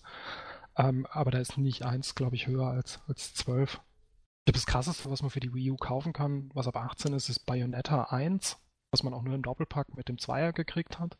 Der Zweier war ab 16. Und dieses komische, wie hieß das, Devil's Third oder so, was aber leider auch völlig gefloppt ist. ist also total irrelevant. So dieses Zombie U? Stimmt, bestimmt auch nicht U. Ja, genau, das ist auch ab 18. Dann habe ich doch ein Spiel, was ab 18 ist für die Wii. Ach, das ist ab 18, okay. Ja. Das, deswegen kann man das zum Beispiel im, im E-Shop nur nach 23 Uhr kaufen. Konsequent. ja, konsequent. Ne? Nintendo ist echt krass drauf. Also die zeigen tatsächlich die 18er Titel auch nur nach 23 Uhr im E-Shop. Als wäre es eine Fernsehausstrahlung. ja, kann man machen. Aber, naja. Ja. Ähm, äh, zu guter Letzt wollte ich dich noch mal was fragen, und zwar zu dieser Collectors Edition. Jetzt hast du es nicht ausgepackt. Mhm aber die scheint sich ja doch ganz gut verkauft zu haben. Ist die ausverkauft schon, weißt du das? Oder? Ähm, heute war sie, glaube ich, wieder für den Normalpreis zu haben. Aber, zwischenzeitlich mal teurer. Zwischenzeitlich war sie schon, schon weg bei der Vorbestellung, dann war sie wieder da und jetzt neulich, ich glaube vorgestern oder so, waren sie dann für 100 Euro da, äh, statt für 79,99, wie sie ursprünglich gekostet hat. Es, ich denke, sie werden einfach mehr produziert haben als bei dem ersten Teil. Beim ersten Teil war nicht nur die, die Deluxe Collectors Edition quasi direkt ausverkauft, sondern auch das Normalspiel, was man für Monate in Deutschland nicht zum Normalpreis kaufen konnte. Was halt schon echt krass ist, mhm. weil sie mhm. wahrscheinlich einfach nicht damit gerechnet haben, dass sich das so gut verkauft. Mhm. Ich habe es dann irgendwann im Vorbeigehen quasi im Mediamarkt gesehen und habe es dann mitgenommen. Also die normale Version, da habe ich leider die, die Collectors Edition nicht gekauft. Und Bedauerst du heute verpasst. bestimmt. Ärgert mich ein bisschen, ja. Weil jetzt kostet die vom ersten Teil statt, ich glaube 89 hat die damals gekostet, die kostet jetzt bei Amazon, steht die drin für 200 oder so. Das ist natürlich, also so viel würde ich dafür auch nicht ausgeben. Ja, das kann ich nachvollziehen. Das ist oftmals so bei Spielen äh, die erste, von Mehrteilern auch, ne? Die erste Collectors Edition unheimlich beliebt, äh, wird, wird vielleicht auch nicht oft äh, produziert, dann mhm. ist die unheimlich teuer. Dann machen sie für, das, für den zweiten Teil, machen sie dann zu viele Collectors Edition, die dann aber quasi auch alle äh, abverkauft werden und aber noch über ähm, Kapazitäten übrig bleiben. Das bedeutet, dass die ja nicht mehr so wertvoll ist, ja. Mhm. Das habe ich ganz, also bei, bei Blizzard-Spielen zum Beispiel ganz oft, ne, hier Collectors Edition von, keine Ahnung, äh, StarCraft 2 zum Beispiel, der erste, ne, Wings of Liberty, total teuer. Die nachfolgenden sind, werden für 30 Euro verkauft. Ne? Das ist, ja. Ja, das, das, ist aber tatsächlich oft so. Ich denke, da, da lag es halt auch einfach daran, dass sie mit dem, mit dem Ansturm nicht gerechnet haben und gedacht haben, hey, wenn wir jetzt noch mehr von den Collectors Editions drei Monate danach auf den Markt schmeißen, dann gehen uns die Leute auch in die Gurgel. Was ich auch verstehen kann. Weil ich meine, dann braucht man es eigentlich auch nicht Limited Edition nennen, wenn es nicht limited ist. Das ist wohl wahr. Das ist ja eigentlich so der die Krux manchmal dabei, ne? Du kaufst eine Limited Edition und dann wird sie über Jahre hinweg verkauft. Genau. Das ist dann halt auch komisch, sage ich mal. Ich finde es nicht unbedingt blöd, weil oft ist es auch cool, wenn man einfach noch eine, eine, Limited Edition zu einem relativ guten Preis erstehen kann. Aber es ist halt auch irgendwie komisch, warum dann Limited draufsteht. Und was sind so die Inhalte von dem Ding? Also es hat auf den Fotos hübsch ausgeschaut, aber was genau ist drin? Also erstmal ist das Ding riesig. Ich habe mich voll erschrocken, als das Amazon-Paket ankam. Das ist äh, locker, ich weiß nicht, ich habe jetzt eine GameStar daneben liegen. Das ist locker anderthalb Mal so breit wie eine GameStar. Ein bisschen Schleichwerbung anscheinend. Und auch ähm, von, von der Höhe her noch, noch größer. Ist komplett matt schwarz mit Silberschrift vorne drauf. Sehr schick. Da drin ist eine Pope Agnes Figur. So eine kleine Figur, wie Agnes jetzt halt mit dem, äh, ja, mit dem Papstkostüm aussieht ein Soundtrack drin und es ist ein Artbook drin, wobei ich gerade aus dem Kopf gar nicht genau weiß, wie viel, äh, wie viel Seiten das Artbook hat. Relativ schnell rausfinden. Ist das Artbook so groß wie die Packung oder ist das eher so ein kleines Ding? Ja, leider noch nicht auf, ausgepackt. Also jetzt gibt es die auch nicht zum Normalpreis. äh, Artbook mit über 250 Seiten steht hier. Ist also auch ein ja, die Frage ist halt immer, ähm, es gibt ja auch so Diskussionen bei Artbooks, da gibt es ja diese Artbooks im A5-Format, so ein bisschen breiter gezogen. Und es gibt halt welche, die sind richtig groß, ne, A4 vielleicht oder so. Und ich denke auch beim Artbook sollte es schon so sein, dass du ein großes Artbook hast mit großen Blättern, wo große äh, Motive drauf sind, sonst ist es ein bisschen sinnlos. Ja, ja, das, das denke ich aber auch. Also es, es sieht auf den auf den Fotos relativ groß aus. Ich denke fast DIN A4. So. Würde ich sagen. Ich finde leider keine genauen, keine genauen Maße. Kannst du es nicht mal gerade auspacken für uns jetzt hier live? nee. no, noch nicht. Noch, noch ist die Zeit nicht da. da muss ich erstmal drauf vorbereiten, ne? Ja, ja, ich, ich mag es halt irgendwie. Irgendwann werde ich es auspacken und dann werde ich denken, uhu. Nun gut. Also, unterm Strich empfehlenswert, beide Teile. Wer ein 3DS hat und es noch nicht gekauft hat, sollte es sich zulegen. Und natürlich Rollenspiele mag, wohlgemerkt. Genau. Nun gut, also, wenn du mich demnächst mal äh, mit einem 3DS rumlaufen siehst oder hörst oder liest, dann weißt du warum, weil ich mir das Spiel gekauft habe. ja, also ich kann es nur empfehlen. Aber und, ansonsten kann ich dir vielleicht auch mal ein 3DS ausleihen oder so. Ja, genau, das schickst du mir mal da hinzu. Ich denke, das wäre die einfachere Variante. Falls es dir dann doch nicht gefällt, hast du wenigstens nicht, weiß ich nicht, was der kostet, 170 Euro ausgegeben plus 40 für das Spiel. Ja, wie gesagt, ich befürchte, ich befürchte, trotz aller, allen guten Willens werde ich am Ende dann sagen, nein, das ist doch nichts für mich. Deswegen ist ja. die Wahrscheinlichkeit eher gering. Jetzt wieder zurück zu Darkest Dungeon. Ja, zum Beispiel. zum Beispiel. Ähm, da kommen wir doch, wenn wir schon auf der PC-Schiene sind, kommen wir doch mal gleich zum nächsten Thema. Ähm, wobei wir gleich wieder mit äh, Konsolenspielen anfangen, nämlich mit Harvest Moon. Ähm, also es gibt ein Spiel, habe ich ja in der Einleitung schon gesagt, das äh, bricht momentan alle Rekorde auf Steam, ist so Verkaufsplatz 1, ist aber eigentlich ein Indie-Titel, also äh, läuft quasi den AAA-Titel momentan den Rang ab. Ähm, ist wohl auch, soweit ich das weiß, von einem einzigen Entwickler äh, mhm. programmiert worden. Also ich genau. rede natürlich von Stardew Valley, ähm, einem Spiel, das wohl ähm, so ziemlich ähm, äh, Harvest Moon gleicht, weil man ja da auch eine Farm hat und anbaut. Dann gibt es ein Spiel namens Animal Crossing, das ich natürlich auch nicht gespielt habe. ähm, das soll auch in die Richtung gehen. Und es hat auch Terraria-Anleihen, weil man ja später in so ein Dungeon geht. Ich habe da mal so ein paar äh, Screenshots und auch Videos gesehen. Das sieht schon, weil es ja auch beides Pixel Art ist, äh, ähnlich aus.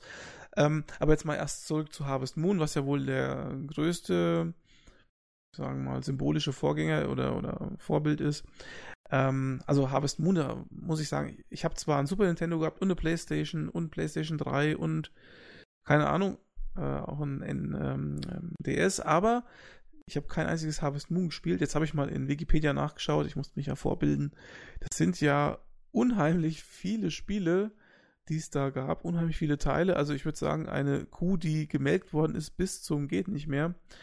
Bin mir auch nicht sicher, ob da wirklich jedes Spiel gut war oder ob das alles teilweise Add-ons sind. Da kannst du vielleicht mehr dazu sagen, Marius, aber ich habe auf jeden Fall festgestellt, es gab so gut wie auf jeder Plattform bis auf eben Windows. Ne? Mhm. Was ja auch der Grund ist, warum sich jetzt dieses Stardew Valley so gut verkauft. Und ähm, gut, auf der PS4 und auf der Vita gibt es das nicht tatsächlich. Aber ansonsten so gut wie auf jeder Plattform. Wie, was hast denn du davon gespielt? Oder wie viele wie viel Harvest Moon Teile kennst du? Oh, ich kenne viele. Ich habe auch viele angespielt. Richtig gespielt. Das ist schon, schon ewig her, war quasi äh, der Teil auf dem Game Boy Color. Mhm. Ich habe mir irgendwann, irgendwann lag ich krank zu Hause und habe gedacht, ich brauche Beschäftigung. Und da war gerade der Game Boy Color rausgekommen, so lange ist das her. dann habe ich mir den Game Boy Color gekauft und ich habe vorher eigentlich immer ge gesagt, ah, Farmsimulation, so ein Blödsinn, wer braucht denn sowas? Das ist doch voll langweilig, ich will doch, will doch kein Gemüse anbauen oder mich um Kühe kümmern oder so. Mhm. Und dann stand ich in dem Laden und das einzige wirklich, wirklich äh, Game Boy Color Spiel, was es gab, war Harvest Moon. Dann habe ich mir gedacht, ja, hey, komm, bevor ich mir jetzt ein Schwarz-Weiß-Spiel für meinen neuen Game Boy Color kaufe, kaufe ich mal halt Harvest Moon. Und das hat auch wirklich viel, viel Spaß gemacht, eigentlich, weil das, ähm, also wie du ja schon gesagt hast, es gibt unheimlich viele Teile, die sich auch unheimlich weit teilweise von, von dem ursprünglichen Harvest Moon, was es für Super Nintendo gab, entfernt haben. Ähm, das war eigentlich auch, auch ein klassisches Harvest Moon. Es gibt halt die Leute, die halt lieber das klassische Harvest Moon mögen und die, die lieber die etwas modernere Fassung mögen, wo dann halt auch so Sachen reinkommen wie äh, Dating-Sim-Aspekte, was Stardew Valley ja durchaus auch hat. Oder die, die große Stadt, in die man gehen kann und Leute. Ähm, also, naja, das ist falsch. Das gab es im Super Nintendo-Teil auch schon. Aber da stand die Story halt noch nicht so im Vordergrund, sondern wirklich eher das, das Farmen. Und ähm, dass, man, dass man heiraten konnte. Ich weiß gar nicht, was das für einen Bonus gebracht hat. Das gab es in der, der Game Boy Color Version gar nicht. Ich habe dann aber auch festgestellt, dass solange wie ich nur Gemüse anbaue, war alles okay. Wenn ich mich um die Tiere kümmern wollte, das wurde dann echt schon stressig. Ähm, und das ist leider, wie ich finde, bei, bei Stardew Valley auch so. Das ist teilweise schon, schon etwas in, in Stress ausartet, wenn man sich zu viel aufhalst. Weil es also, da halt auch wie bei, wie bei Harvest Moon diese, diese Energieleiste gibt, die man hat und man darf sich halt auch nicht überarbeiten, sonst fällt der Charakter einfach auf dem Feld um. Das stimmt, ja. Und wenn man dann äh, ausruht, hat man am nächsten Tag irgendwie nur die Hälfte der Energie. Das ist das Üblere von, von den Sachen, weil genau. ähm, ich habe zweimal erlebt, dass ich, wie gesagt, mich verausgabt habe und dann am nächsten Tag war es natürlich genauso im Endeffekt, weil ich dann nur noch die Hälfte der Energie hatte, um das Gleiche zu erledigen. Also es war schon ein bisschen doof dann. Aber äh, bleiben wir vielleicht nochmal kurz äh, an einer anderen Stelle stehen, nämlich am Anfang. Also das Spiel ist inspiriert, also Stardew Valley ist inspiriert von Harvest Moon augenscheinlich. Und ähm, Moon Factory. Das hast du vorhin gar nicht erwähnt. Das ist quasi Harvest Moon mit Rollenspielelementen wie Monster bekämpfen und sowas. Und ist das ein Spiel, das auch ein Konsolenspiel ist oder, ja. oder gab es das auch auf Windows? Oder äh, nee, PC? das gibt es, glaube ich, ich, muss, muss raten. Ich glaube, die gab es alle drei. Die ersten drei Teile gab es auf dem DS und den vierten Teil auf dem 3DS.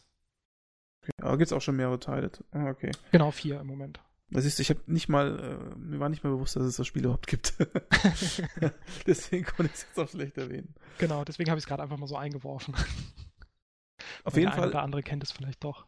Ich denke auch, ja. Also wer sich für diesen Podcast hier entscheidet mit dem Titel, der wird wahrscheinlich auch etwas von meiner Kompetenz geschockt sein.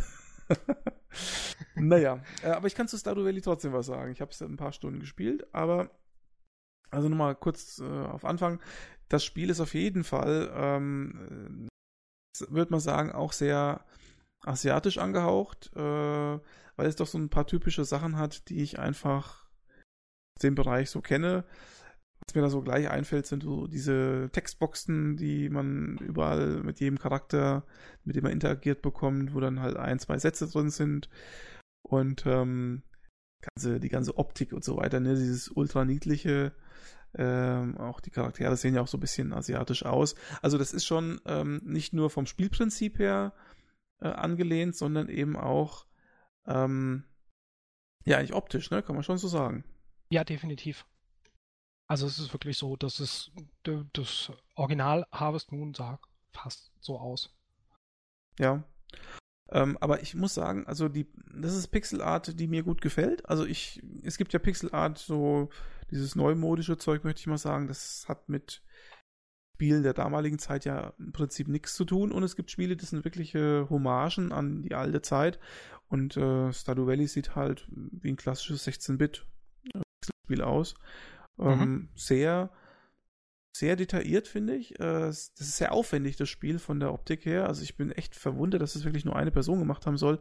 Das ist, äh, ich finde es unheimlich aufwendig. Ne? Also Respekt, ja, muss ich mir Also ich, ich finde auch, es ist sehr, sehr detailverliebt. Ich finde aber, dass es teilweise auch ein bisschen inkonsequent ist. Wenn ich zum Beispiel, also ich, ich stehe auf Pixeloptik, absolut. Was ich nicht so gut finde, ist zum Beispiel die Angelschnur. Wie meinst Weil da, du das? da sieht man genau, dass das geschummelt wurde. Alles ist mit relativ großen Pixeln gezeichnet und dann habe ich eine Angelschnur, die ist sowas von gestochen scharf, dass ich genau, also die, die passt halt einfach nicht in okay. den Rest. Okay. Das ist Meckern auf hohem Niveau bei einem Spiel wie Stardew Valley, weil ich finde es auch absolut beeindruckend, was Concerned Ape alles geschafft hat, indem er das alleine über Jahre entwickelt hat und vor allem auch, wie fleißig er jetzt nach, nach Erscheinen des Spiels halt patcht. Das ist, ich habe ihn auf Twitter in meiner Timeline und jetzt hat er mal gesagt, er braucht mal gerade ein paar Tage, wo er untertauchen kann, aber er hat schon vier Updates rausgehauen seit der Veröffentlichung, die übrigens auch am 26.02. war. ähm, und also das, das finde ich schon, schon beeindruckend, definitiv. Das ist halt nur so, wie gesagt, die Angelschnur zum Beispiel ist relativ, relativ scharf, wo man halt einfach sieht, dass sie nicht reinpasst in den Grafikstil. Oder manchmal hat man es auch, wenn, wenn relativ feine Schrift kommt. Oder ähm, ich war in einem Laden, da konnte ich so einen gelben Sessel kaufen und alles war relativ pixelig und dieser gelbe Sessel, man konnte genau sehen, dass der mindestens die doppelte äh, Auflösung hatte vom ganzen Rest. Aber das sind wirklich Kleinigkeiten. Aber das ist wirklich Meckern auf hohem Niveau, ne? Ja, absolut. Möchte ich absolut. mal an der Stelle echt mal sagen. Ähm, also ich finde, da gibt es schon ganz andere Punkte, wo man vielleicht ansetzen könnte. Es würde wahrscheinlich auch nicht so auffallen, wenn der ganze, wenn, wenn der Rest nicht so stimmig wäre einfach. Wenn, wenn es nicht insgesamt so gut aussehen würde, dann würde, würden mir solche Kleinigkeiten wahrscheinlich auch nicht auffallen. Mhm. Dann würde man sich über ganz andere Sachen Gedanken machen und dann denken, hm, hm, das und das passt nicht und das und das passt nicht. Aber dadurch, wie du schon gesagt hast, dass es einfach alles so, so stimmig ist und auch so, so detailverliebt ist, fallen einem solche Sachen dann halt einfach auf. Aber Was man auf jeden Fall sagen kann, ähm, das Spiel muss sich wirklich sehr gut verkaufen, auch sehr gut ankommen, weil äh, man quasi minütlich äh, Steam aktualisieren kann und immer wieder neue Kommentare und, und Bewertungen ähm, auf Steam liest. Also hat mittlerweile schon über 5000, 6000 äh, Bewertungen bekommen und äh, das ist schon echt in der kurzen Zeit Wahnsinn. Also da muss die ja. Community auf jeden Fall sehr drauf, also scheinbar müssen die PC-User so arm sein, dass sie sich keine einzige Konsole kaufen können und deswegen händeringend auf dieses eine Spiel gewartet haben. Und es muss wohl auch im Vorfeld schon sehr bekannt gewesen sein. Also ich hatte es vorher nicht auf dem Schirm gehabt, aber es muss wohl äh, in den Jahren der Entwicklung schon seine Runden gezogen haben, sonst ist es auch nicht so, denke ich, äh, wie ein Lauffeuer rumgesprochen, dass es jetzt dann released worden ist und Genau, das, das denke ich auch. Ich habe auch teilweise von Leuten gelesen, die ja wirklich schon Jahre auf die Veröffentlichung gewartet haben. Mm. Ich hatte es vorher überhaupt nicht auf dem Schirm. Ich bin durch Zufall drauf gestoßen, weil irgendwer gesagt hat, hier sowas wie Harvest Moon auf dem PC. Stardew Valley, muss mal angucken. Ähm, und dann kamst du halt auf mich zu wegen dem Thema für den, für den Podcast. Und dann habe ich halt auch nur gedacht, so, hey, ich meine, für den Preis, warum nicht? Das, das kann man durchaus mal machen. Das Spiel kostet knapp 14 Euro, das ist eigentlich schon sehr günstig. Ja, absolut. Vor allem auch für den, ähm, ich habe es auch noch nicht so viel gespielt, wie ich eigentlich wollte. Aber für das, was, was sich an Content dahinter abzeichnet, quasi so günstig. Ein Witz. Vielleicht können wir mal kurz umreißen. Also es geht ja eigentlich darum, dass man irgendwie so als, ich will fast sagen, Fließbandarbeiter sein Leben irgendwo hinter dem Computer äh, ja, dahin vegetiert und irgendwie so einen Brief von seinem Großvater bekommt, den man dann auch öffnet und da wird einem quasi, von seinem sterbenden Großvater möchte ich sagen, und da wird einem ja so eine Farm vermacht. Ich weiß nicht, ob das in Harvest Moon ähnlich äh, abgelaufen ist, die Vorgeschichte. Ja. Ach, tatsächlich, das ist ja interessant. Ja, man erbt immer die Farm vom, also ich weiß nicht, ob es immer vom Großvater ist, aber man erbt auf jeden Fall immer eine Farm. Okay. Na gut, man fährt dann halt dahin und dann ist die Farm eben noch ziemlich verwaist. Ich wundere mich natürlich, dass der Großvater der ja sagt, dass das super toll ist, die Zeit dort und so, das dann so verkommen hat lassen, aber gut. Ich glaube, das liegt daran, weil der Großvater den Brief ja auf dem Sterbebett geschrieben hat, aber der Hauptcharakter ihn erst viel später aufgemacht hat, als er denkt, oh ja, jetzt habe ich echt die Schnauze voll und da war doch noch was. Dann aber den Brief aufmacht. Man weiß halt nicht genau, wie viel Zeit dazwischen liegt, ne? Das genau. ist nicht klar. So habe ich es mir halt zusammengereimt, weil ansonsten ja. könnte ich es mir auch nicht erklären. Na, auf jeden Fall ist das Grundstück ziemlich ähm, verwaist und es ist viel Zeug, was man erstmal wegräumen muss. Marius hat mir ja im Vorfeld erzählt, dass er das Wegräumen am allerliebsten macht. ja, unter anderem. Also ja. das, das ist echt, ich finde das super. Erstmal Ordnung reinbringen und dann mal weiter gucken. Ich habe allerdings festgestellt, dass es gar nichts bringt, wenn ich meine Felder schon vorher anlege, weil die von Tag zu Tag wieder verloren gehen, dann wenn nichts drauf wächst. Die verschwinden, ja, genau, dieses, ja. was man da beharkt. Ja, genau. Also im Prinzip geht es dann darum, man ähm, hat dann erstmal so seine erste Saat, die kann man dann irgendwo, wenn man freigeräumt hat, aussehen. Dann hat man irgendwann mal seine erste Ernte. Die Ernte kann man dann irgendwo in so eine Kiste packen, das wird dann verkauft quasi. Ist das im Harvest Moon auch so gewesen, dass man das irgendwo reingepackt hat? Und das genau das gleiche. Hundertprozentig genau das okay. gleiche. Sehr cool. Selbst die Kiste steht direkt, also die steht bei, bei, bei den Harvest Moon-Teilen, die ich gespielt habe, steht sie nicht direkt am Haus, so wie es jetzt bei dem Teil ist, sondern äh, mehr zum, zum, zum Ausgang der Farm hin, zur Straße hin quasi. Aber es ist quasi auch eine Kiste, wo man die Sachen reintut. Mhm. Genau, und dann, wenn man, also es gibt ja eine unheimliche Anzahl von, von Saatgut, ne, mit unterschiedlichen Effekten und äh, Seezeiten und also Aussaatzeiten und ähm, Jahreszeiten, wo das dann eben nur wächst oder gedeiht oder ausgesät werden kann. Ähm, dann kann man, wenn man möchte, Vieh äh. Nennt sich das Viehbau? Ich weiß gar nicht. Oh Gott. man, man, kann Viehzucht, Viehzucht holen, betreiben. Genau. Und äh, Hühner und ich glaube, das war's, oder? Kann man Schweine auch? Weiß ich noch nicht. Soweit ich auch nicht, nee. Man also kann, wenn es ähm, ist wie bei Harvest Moon, dann sind es, glaube ich, Kühe und Hühner. Also ich könnte mir bei dem Spiel vorstellen, äh, weil es ja auch deutlich über Harvest Moon hinausgehen soll von der Komplexität her, dass da auch noch einiges mehr geboten ist. Ne? Da müsste man sich wahrscheinlich erstmal überraschen lassen.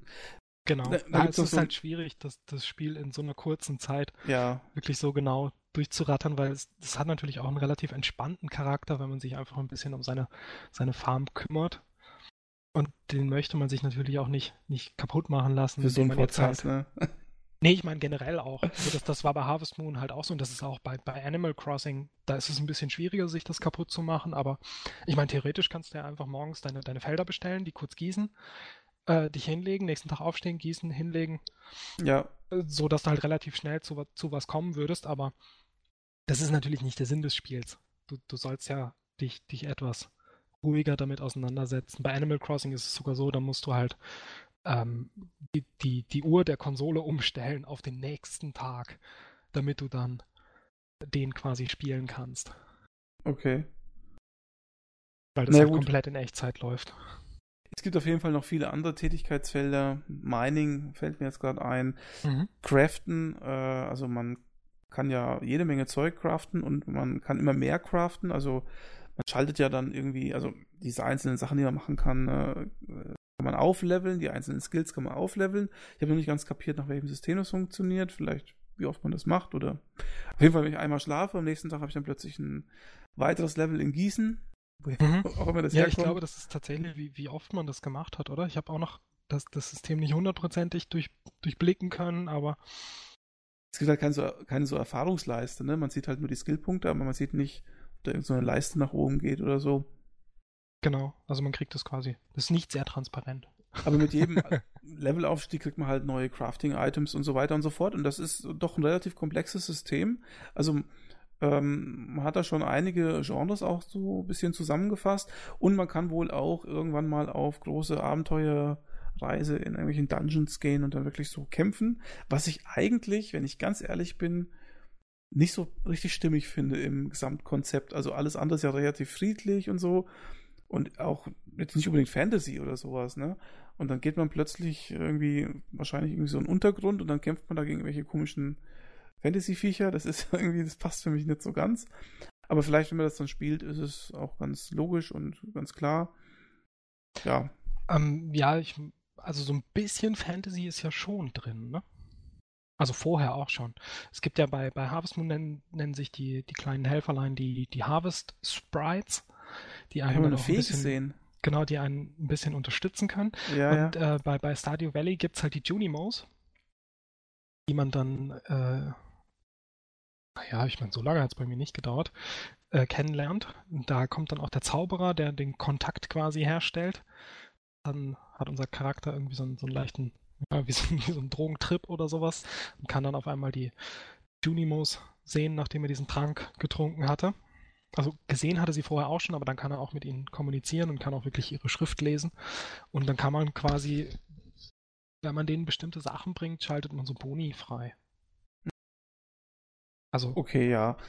Stimmt, es stimmt nicht ganz, was ich gesagt habe, da hast du recht. Ähm, nur ich finde halt, wenn ich jetzt so die ähm, Screenshots und so weiter anschaue, das ist ja schon fast so ein, so ein Fantasy RPG oder ja, so wie ähnlich wie bei Terraria, dass man da so durch Dungeons richtig geht und dann richtig mhm.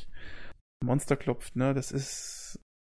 Ja, das stimmt ja. schon, das, das passt gerade in diesem, in diesem Kontext, den man vorher hatte mit dem, mit dem ähm, Bürojob 9 to 5, wo man halt wirklich am Rechner sitzt und diese, diese Joja heißen die, glaube ich. Ja. Diese, diese, Firma, die taucht ja dann auch später nochmal auf und dann gibt es da auch einen Supermarkt und ja. Dann kann man sich aussuchen, ob man weiterhin zu Pierre, dem kleinen Händler nebenan geht oder ob man in diesen Supermarkt geht. Wirkt sich das eigentlich aus? Das weiß ich gar nicht. Also, so, so weit fortgeschritten ja, war ich den, da noch gar nicht. Ich unterstütze den Pierre immer, weißt du? Also ich denke mir immer, dass mein Geld fließt zu ihm. ja, ich denke auch, wieso auch nicht, nur mal davon abgesehen, dass der dass der Supermarkt halt weiter weg ist. Ja, genau, das ist der Hauptgrund. ja, das, das ist definitiv ähm, ein Problem des Spiels, absolut. Die, die Stadt ist viel zu weitläufig. Es, es, stehen dann auf einmal Hindernisse im Weg und man muss doch wieder zurücklaufen und der Charakter läuft einfach auch nicht schnell genug für solche Ausflüge, finde ich. Weil der so eine Autorun-Funktion hat, ne? Ja, die ist standardmäßig an, wenn man mit Controller spielt. Ach ja. Genau. Aber aber auch dann finde ich, ist es könnte noch ein bisschen schneller sein eigentlich. Wobei die Controllersteuerung an sich sowieso dickig ist zwischendurch. Also, Wenn wir eh schon drüber reden, dann könnten wir vielleicht mal über die Sachen reden, die nicht so gut sind. Ähm, Controller habe ich leider nicht gespielt, aber ich spiele mit Maus und Tastatur. Und das funktioniert eigentlich sehr gut, ne? Oder? Naja, also ich spiele bisweilen auch mit dem Touch, also mit dem Touchpad von, einem, von meinem Laptop, weil ich gerade das Spiel äh, für unterwegs ganz gern mal anschmeiße. Mhm. Mit dem Touchpad ist es eine Qual, muss ich sagen. Also glaube ich gern. Überhaupt nicht schön, gerade so das Gießen und so.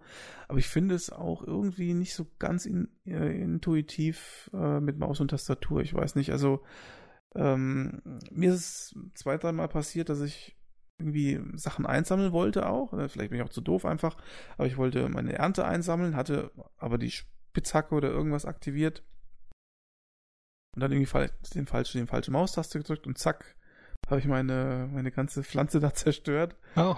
so, ne? Und das hat mich dann schon irgendwie genervt und auch dieses Anvisieren da mit der, der mit dem Gießen und so, das ist halt, erstens ist es ja eh eine, eine Tätigkeit, die eh ein bisschen nervig und anstrengend und, und wiederholend ist. Und dann, ja, weiß ich nicht. Also. Ja, wobei ich auch meine, dass das Harvest Moon das schon besser gelöst hatte mit dem Gießen. Ich meine, es gab einen Teil von, von Harvest Moon, ich weiß nicht, ob es direkt im ersten war, wo man mehrere Felder auf einmal gießen konnte. Da gibt es ja so Sprenkler, dachte ich, ne? Hätte ich gelesen, die du Genau, die, kannst. die gibt es dann hinterher, die kannst du craften bei Stardew Valley halt.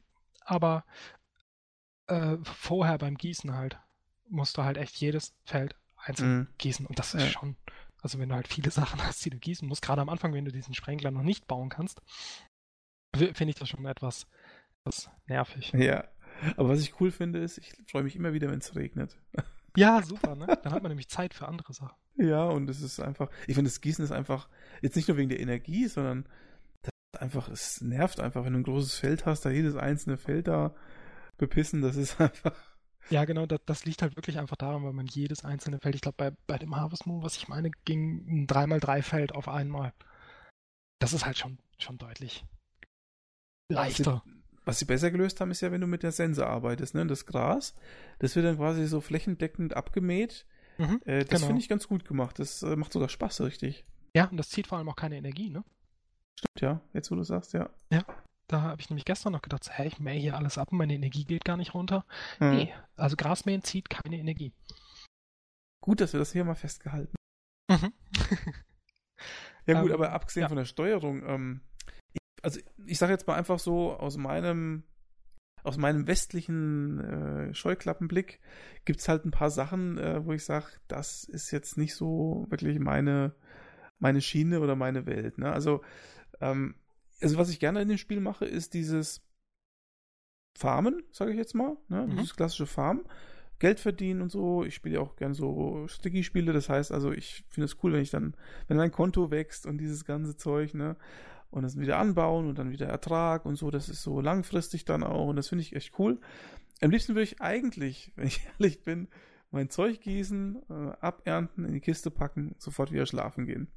Jetzt und dann weitermachen. Jetzt ist es aber so, man muss halt, und ich sage jetzt mal leider, auch noch sozial interagieren mit seiner, mit seiner Stadt. Ähm, und äh, also ich bin das erste Mal halt da durchgelaufen, weil es ja diese Quest gibt, wo man dann diese 28 Leute da treffen muss. Mhm. Was ich bis heute noch nicht geschafft habe. Ich bin bei 25 irgendwo stehen geblieben. Ja. Ich habe gestern noch einige aufgeholt, aber ich stehe auch bei 24 oder so. Und äh, ja, man spricht die halt an und das ist so, also das ist halt so dieses, was ich halt so als naiv betrachte. Das ist einfach dieses, jeder gibt da irgend so einen Satz von sich in so einer Texttafel, der eigentlich so ziemlich nichtssagend ist. Ja, das ist so, also wenn der jetzt nichts gesagt hätte, der Charakter, wäre es genauso für mich gewesen. Ne? Das ist, weiß ich nicht. Also es soll wahrscheinlich Atmosphäre produzieren, aber es ist für mich einfach nur, ich finde es langweilig. Also diese einzelnen Leute da anzuklicken und zu lesen, was die da sagen, ist für mich eher Arbeit als irgendwie sinnvolle und spaßige Beschäftigung. Also wie du das siehst. Ähm, in gewisser Weise schon, weil einfach die, die Leute sind schwer zu finden, gerade wenn man sich allen vorstellen soll, weil jeder hat ja seinen eigenen Tagesablauf und entweder ich lerne jetzt den Tagesablauf und kenne mich dazu auch noch gut in der Stadt aus ähm, oder ich finde die halt am, am Anfang einfach nicht. Was ich aber gelesen habe, ist, dass je besser man die Charaktere kennenlernt, desto mehr geben sie auch von sich preis. Also sie haben halt wirklich schon, und das soll, soll sehr viel besser gelöst sein als zum Beispiel die, die relativ eindimensionalen Charaktere, zum Beispiel bei Harvest Moon oder, naja, ich meine, ob man bei, bei Animal Crossing jetzt von eindimensional sprechen kann. Ja, doch, ich würde schon sagen, weil ein besseres Wort dafür gibt es einfach nicht.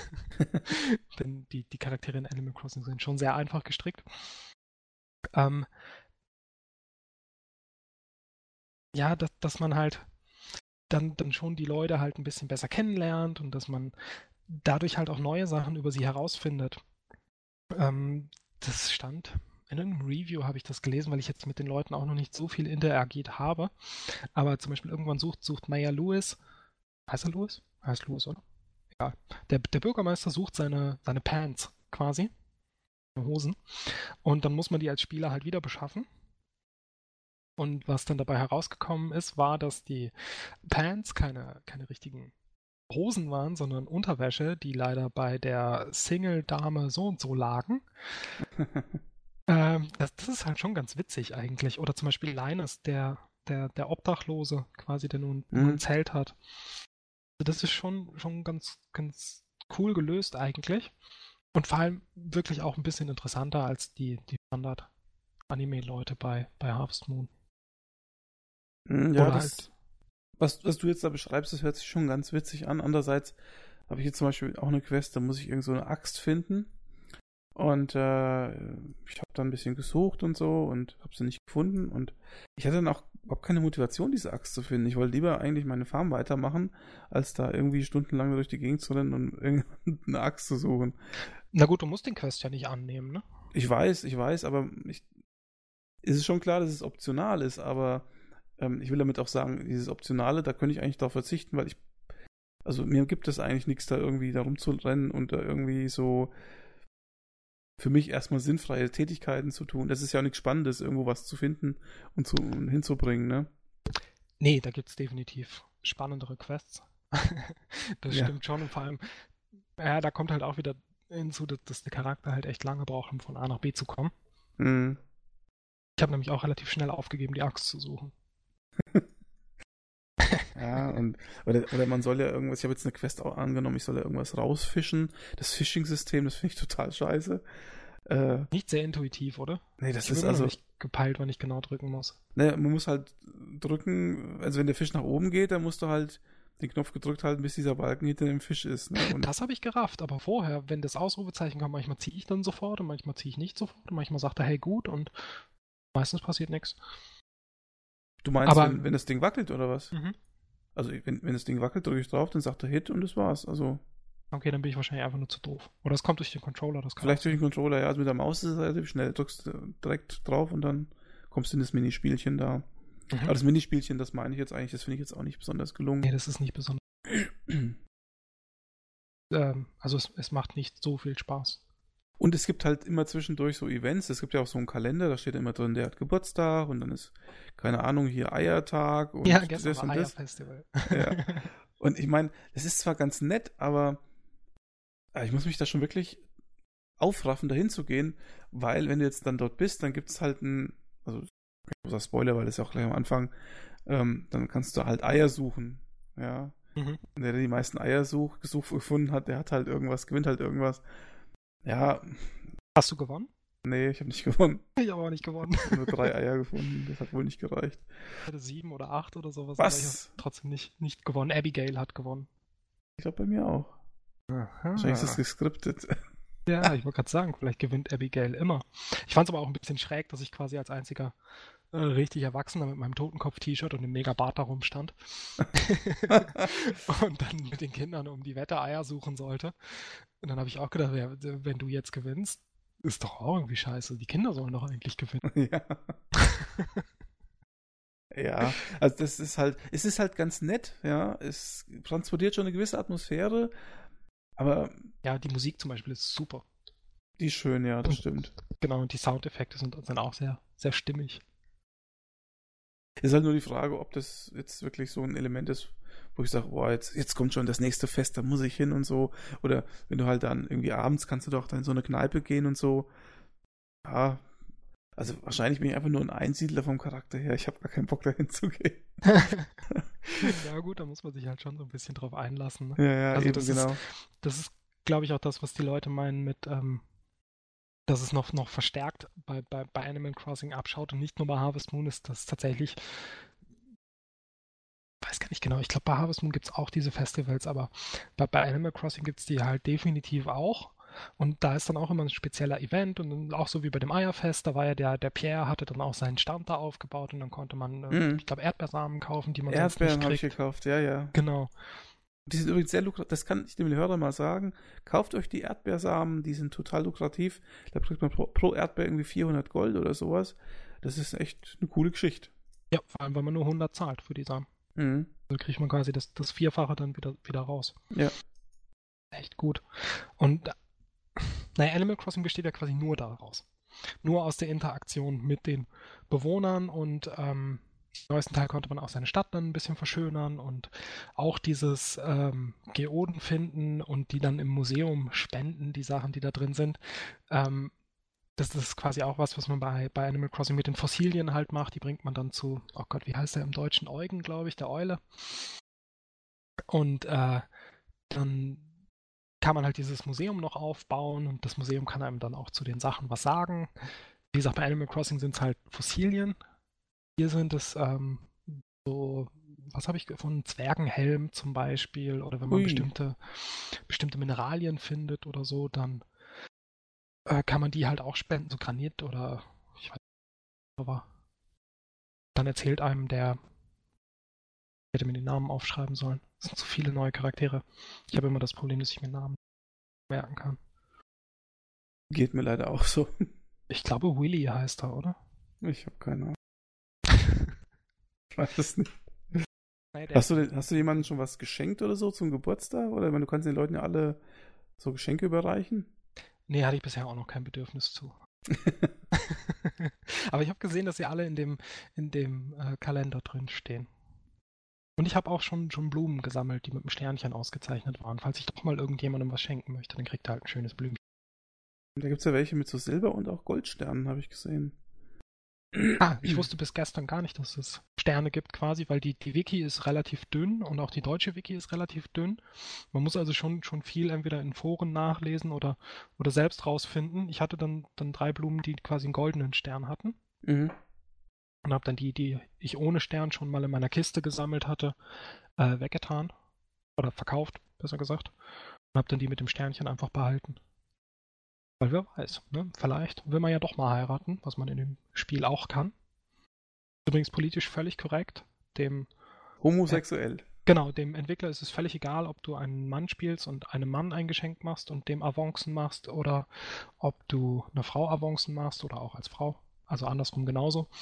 Äh, äh, finde ich ganz witzig. Auf der, auf der Webseite stand so eine, so eine FAQ-Section und da stand halt drin so, ja, kann ich das denn vielleicht auch ausschalten, wenn ich das gar nicht möchte? äh, und als Antwort stand dann einfach, da du dich bewusst dafür entscheiden musst, dem Charakter ein Geschenk zu geben und ihm damit Avancen zu machen und vorher auch niemand irgendwie Avancen zu dir macht, äh, würde er keinen Grund sehen, warum man das ausschalten sollte. Womit er auch eigentlich recht hat. Ja, definitiv. Finde ich, find ich super. Ist immer gut, wenn man Optionen hat. Ich habe nur kürzlich einen Test gelesen äh, zu Stardew Valley. War der erste Satz irgendwie, der größte Unterschied zu Harvest Moon ist, dass man jetzt auch homosexuelle Ehen machen, eingehen kann. So gedacht, das kann jetzt nicht der größte Unterschied sein oder der wichtigste Unterschied.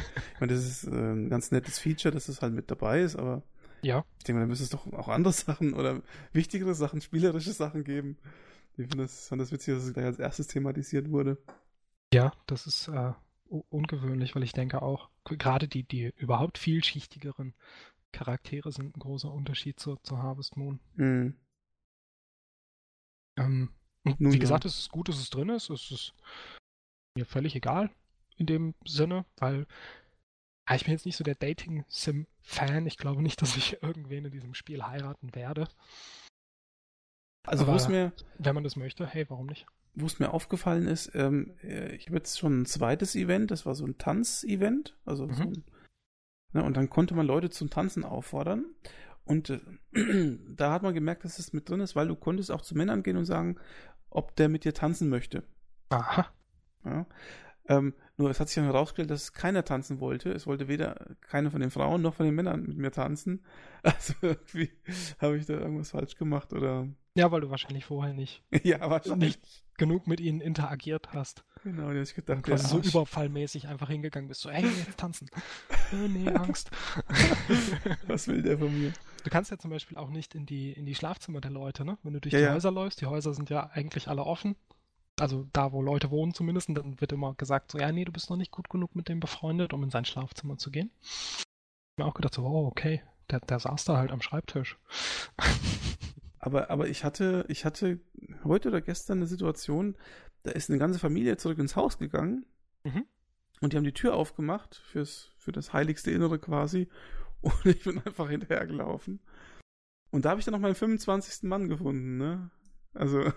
Aha, ja, witzig. Sehr Also interessant. das ja. Haus selber war quasi abgeschlossen vorher, oder was? Nö, also es war, war das nicht sogar bei dem Pierre? Bei dem Pierre irgendwie rechts oder so äh, gibt es da wohl noch so einen Wohnraum.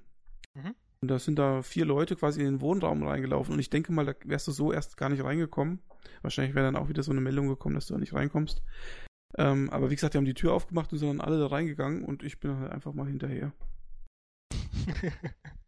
ja, Also, naja. dann sieht man Fotos von Soti, Sosi, wie er da die Töpfe durch die Gegend schmeißt, wie bei Zelda. genau. Da gibt es ja auch irgendwie so einen interessante, interessanten Screenshot oder Video, da läuft der Charakter mit einem Stern über dem Kopf rum. Der Stern sieht so aus wie von, von Super Mario, dieser äh, Unverwundbarkeitsstern. Mhm. Also ich glaube, die haben auch so ein paar Anekdoten zu verschiedenen Spielen mit Ja, drin. das ist ja witzig, das habe ich noch gar nicht gesehen. Später mal schicken.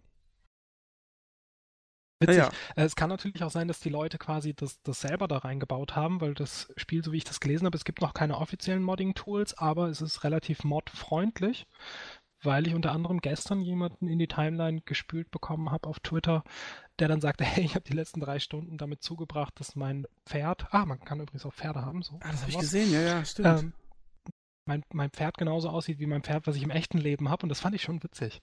Und der Entwickler hat wohl auch gesagt, das Modding möchte er prinzipiell unterstützen. Er hatte schon mal so vorbereitet, dass die Dateien relativ simpel äh, bearbeitet werden können, weil es im Moment halt dieser, diese offiziellen Tools noch nicht gibt, was ich aber bei einem, bei einem Einmann-Entwickler auch verschmerzen kann, wenn er die nicht sofort vom Start an hat. Wichtig ist ja jetzt erstmal, dass er die, die Bugs raus, rausfixt, die man halt auch nur rauskriegt, wenn es, so wie jetzt gerade 30.000 Leute gleichzeitig bei Steam spielen oder wie viel auch immer es jetzt gerade im Moment sind. Mhm. Das ist ja klar, dass er das nicht so hat testen können und dafür läuft es eigentlich schon echt rund.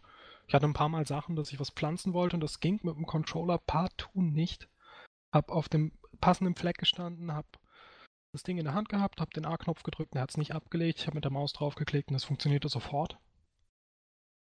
Ähm, ja, das sind halt so, so Kleinigkeiten, ne? Kommt dann, Ja, das äh, vielleicht noch ein bisschen Feinschliff.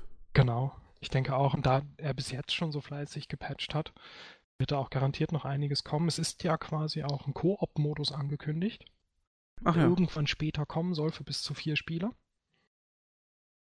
Mhm. Ähm, Fände ich zum Beispiel auch ganz cool eigentlich, wenn man seine Farm dann mit mehreren Leuten aufbauen kann. Fände ich ganz witzig. Ja, ich denke, dass mit der Farm, wenn die mal groß wird und so, das ist, das ist mehr Arbeit als Spaß wahrscheinlich. Ja, vor allem das Areal ist ja echt riesig, was man hat. Mhm. Ne? mhm. Ähm, Ach, da fällt mir gerade ein, weil du gerade Areal sagst, was mir auch so ein bisschen missfällt, ist die Map. Weil, ähm, die ist nicht gut. Ja, die ist nicht gut und die ist auch nicht permanent einblendbar. Das heißt, du musst dauernd da in dieses Menü rein. Also eine Minimap zum Beispiel wäre in dem Spiel Gold wert gewesen, meiner Ansicht nach. Absolut, das habe ich mir auch gedacht. Eine Minimap wäre so super. Das wäre richtig gut, gerade auch wenn man sich am Anfang ähm, noch nicht so gut auskennt und noch nicht weiß, wo jeder Laden ist, dann jedes Mal das, das Menü aufzurufen und die Karte aufzurufen. Aber ich Mhm. meine, wahrscheinlich kann man auch direkt die Karte aufrufen, oder? Oder muss man, muss man ja. über das Menü? Mit dem Controller muss ich halt B drücken, dann geht das Menü auf und dann muss ich oben mit dem, mit dem Mauszeiger quasi, den kann ich mit dem rechten Stick bewegen, auf die Karte fahren und dann A drücken und dann habe ich die Karte. Ja, das äh, mache ich mit der Maus auch so, aber es könnte durchaus sein, dass es einen Shortcut gibt, ja. Genau, das habe ich noch gar nicht geguckt. Aber trotzdem, ähm, es ist ein bisschen Eine Minimap umständlich. wäre super, Ja, ja. absolut. Oder so eine Overlay-Map wie bei damals bei Diablo 1, das wäre in Ordnung. Aber Ja. weder das eine noch das andere gibt's. Das wäre mal eine Sache, wo man sagt, da könnte man ein bisschen was patchen oder was reinbringen. Ja, auf jeden Fall. Wobei ich bei so Maps auch echt pingelig bin, habe ich festgestellt. Ich habe neulich irgendwas gespielt, ich weiß gar nicht mehr genau, was das war. Ähm, ich konnte nicht nach der Map laufen. Bei Diablo oder bei Bravely Default und Bravely Second kann ich mit dem Pfeil auf der Map laufen. Ich muss nicht auf den Charakter gucken. Mhm. Aber wenn ich das nicht kann und trotzdem eine Map angezeigt kriege, finde ich das ganz schön, ganz schön irreführend einfach. Sehr, sehr, verwirrend, wenn ich dann quasi auf der Map neben der Kiste stehe und drücke und nichts passiert und dann sehe, ah, mein Charakter steht noch einen Meter davon entfernt. Aber wie gesagt, ich weiß gar nicht mehr, welches Spiel das neulich war. Ich bin einfach so, so verwöhnt durch so Sachen wie Diablo 3 oder Bravely Default, die die Karte halt wirklich so gelöst haben, dass du echt nur mit dem Pfeil laufen kannst und auf nichts anderes mehr gucken musst. Kann ich sehr gut nachvollziehen. Das geht mir genauso. Also wenn das nicht so eins zu eins quasi übersetzbar ist, ähm, dann ist das einfach nervig.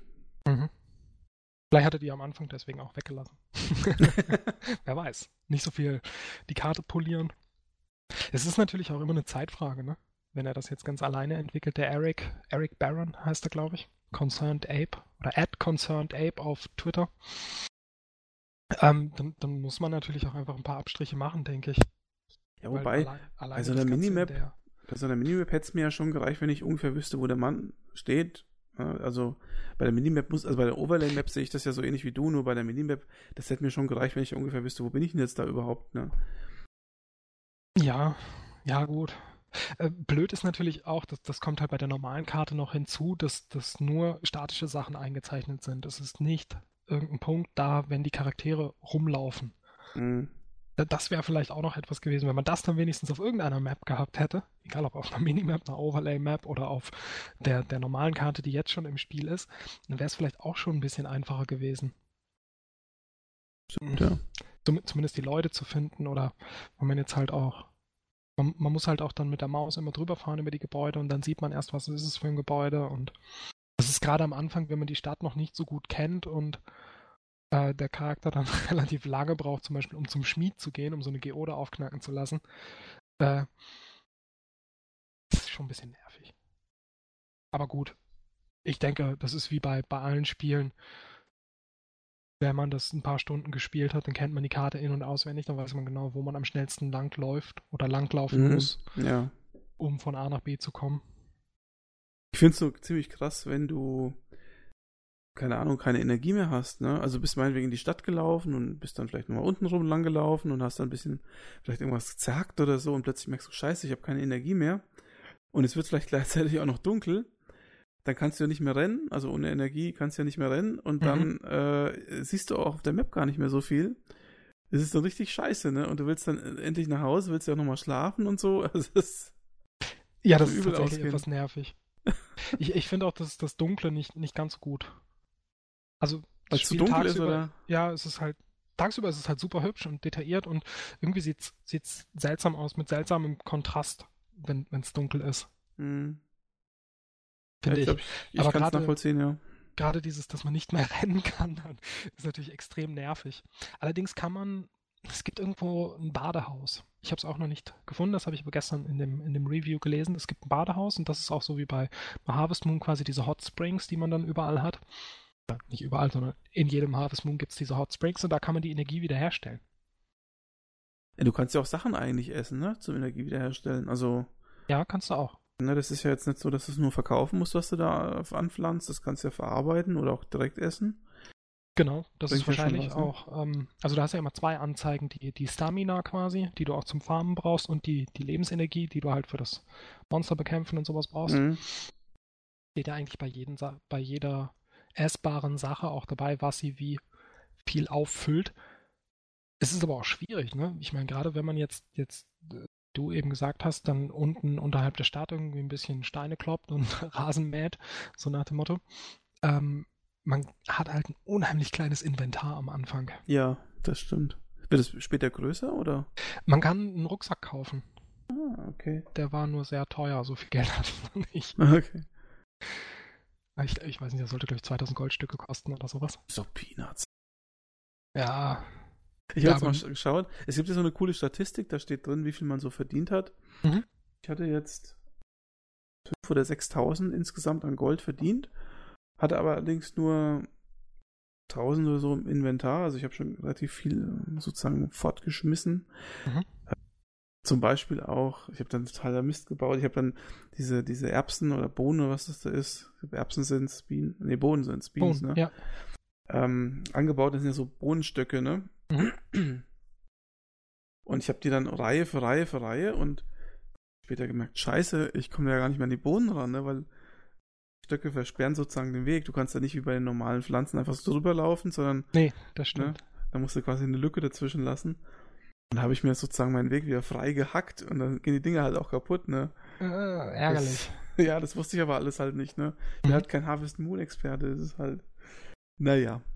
Ja, ich habe erstmal nur eine Reihe Bohnen gepflanzt. Da habe ich es dann gemerkt.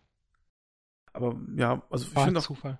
ganz cool, was du da für verschiedene Samen hast und so. Dann gibt es ja noch diese Fertilizer, diese, diese Dünger, ne, und so Mhm. ein Kram. Boah, das ist doch schon echt nicht schlecht. Und dann dazu noch das Crafting und das Farming und Ja, wie gesagt, das Spiel bietet wirklich einiges an Content und dann die ganze Interaktion mit den Leuten und die Quests, die man machen kann und das ist schon, schon krass, was er alles eingebaut hat. Also ich muss sagen, höchster Respekt davor. Aber Mhm. ich muss auch dazu sagen, es ist. Ich würde jetzt also nicht 100% unterschreiben, dass es ein Spiel ist, was, was jedem, jedem irgendwie Spaß macht oder was ein Pflichtkauf für jeden ist. Weil ähm, das ist halt. Farm ist ja schon mal was Spezielles, wobei das mir jetzt eben, wie gesagt, Spaß macht, aber ähm, es hat ja verschiedene Teilaspekte, das Spiel. Und es kann gut sein, dass das eine oder andere jemandem nicht gefällt. Also ich würde jetzt keine uneingeschränkte Kaufempfehlung rausgeben, zum Beispiel, weil ähm, also, dafür sind für mich die Einzelteile jetzt nicht alle äh, so auf Maximallevel. Äh, nein, definitiv nicht. Man muss sich auf das Spiel einlassen und dann kann man auch sehr viel Spaß damit haben, denke ich. Ähm, man muss aber auch wirklich bereit sein, mit den, mit den momentan noch ein bisschen schwierigeren Aspekten, wie zum Beispiel Controllersteuerung. Ich zocke halt gerne auf dem Fernseher oder sowas. Das ist damit jetzt nicht so möglich, weil ich doch immer wieder mal Maus und Tastatur benötige. Ähm, man muss über manche Sachen auch hinwegsehen können. Und Ja. natürlich, wie du schon gesagt hast, das, das, äh, die Thematik ist halt sehr speziell. Wenn man jetzt mit Farben nichts anfangen kann, ich meine, dann sollte man das Spiel auch nicht angucken. Aber ich denke, wer schon immer auf einen Harvest Moon auf dem PC gewartet hat und bisher nie dazu gekommen ist, sich einen Emulator zu installieren oder das aus welchen Gründen auch immer nicht machen wollte, der ist damit absolut gut beraten.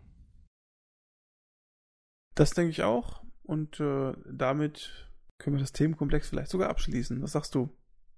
Ich denke auch, da wir beide noch nicht so weit fortgeschritten sind im Spiel. Ah, doch, eine Sache hatte ich mir noch aufgeschrieben. Das fand ich ein bisschen, bisschen doof. Ich weiß gar nicht, ob es bei Harvest Moon genauso ist, aber ich denke, 2016 mittlerweile sind wir. Äh, muss das nicht sein. Es ist kein manuelles Speichern möglich. Nur mit dem Übernachten, ne? Genau, das wird immer nur abends automatisch gespeichert, wenn man ins Bett geht und Aber immerhin in der Steam Cloud.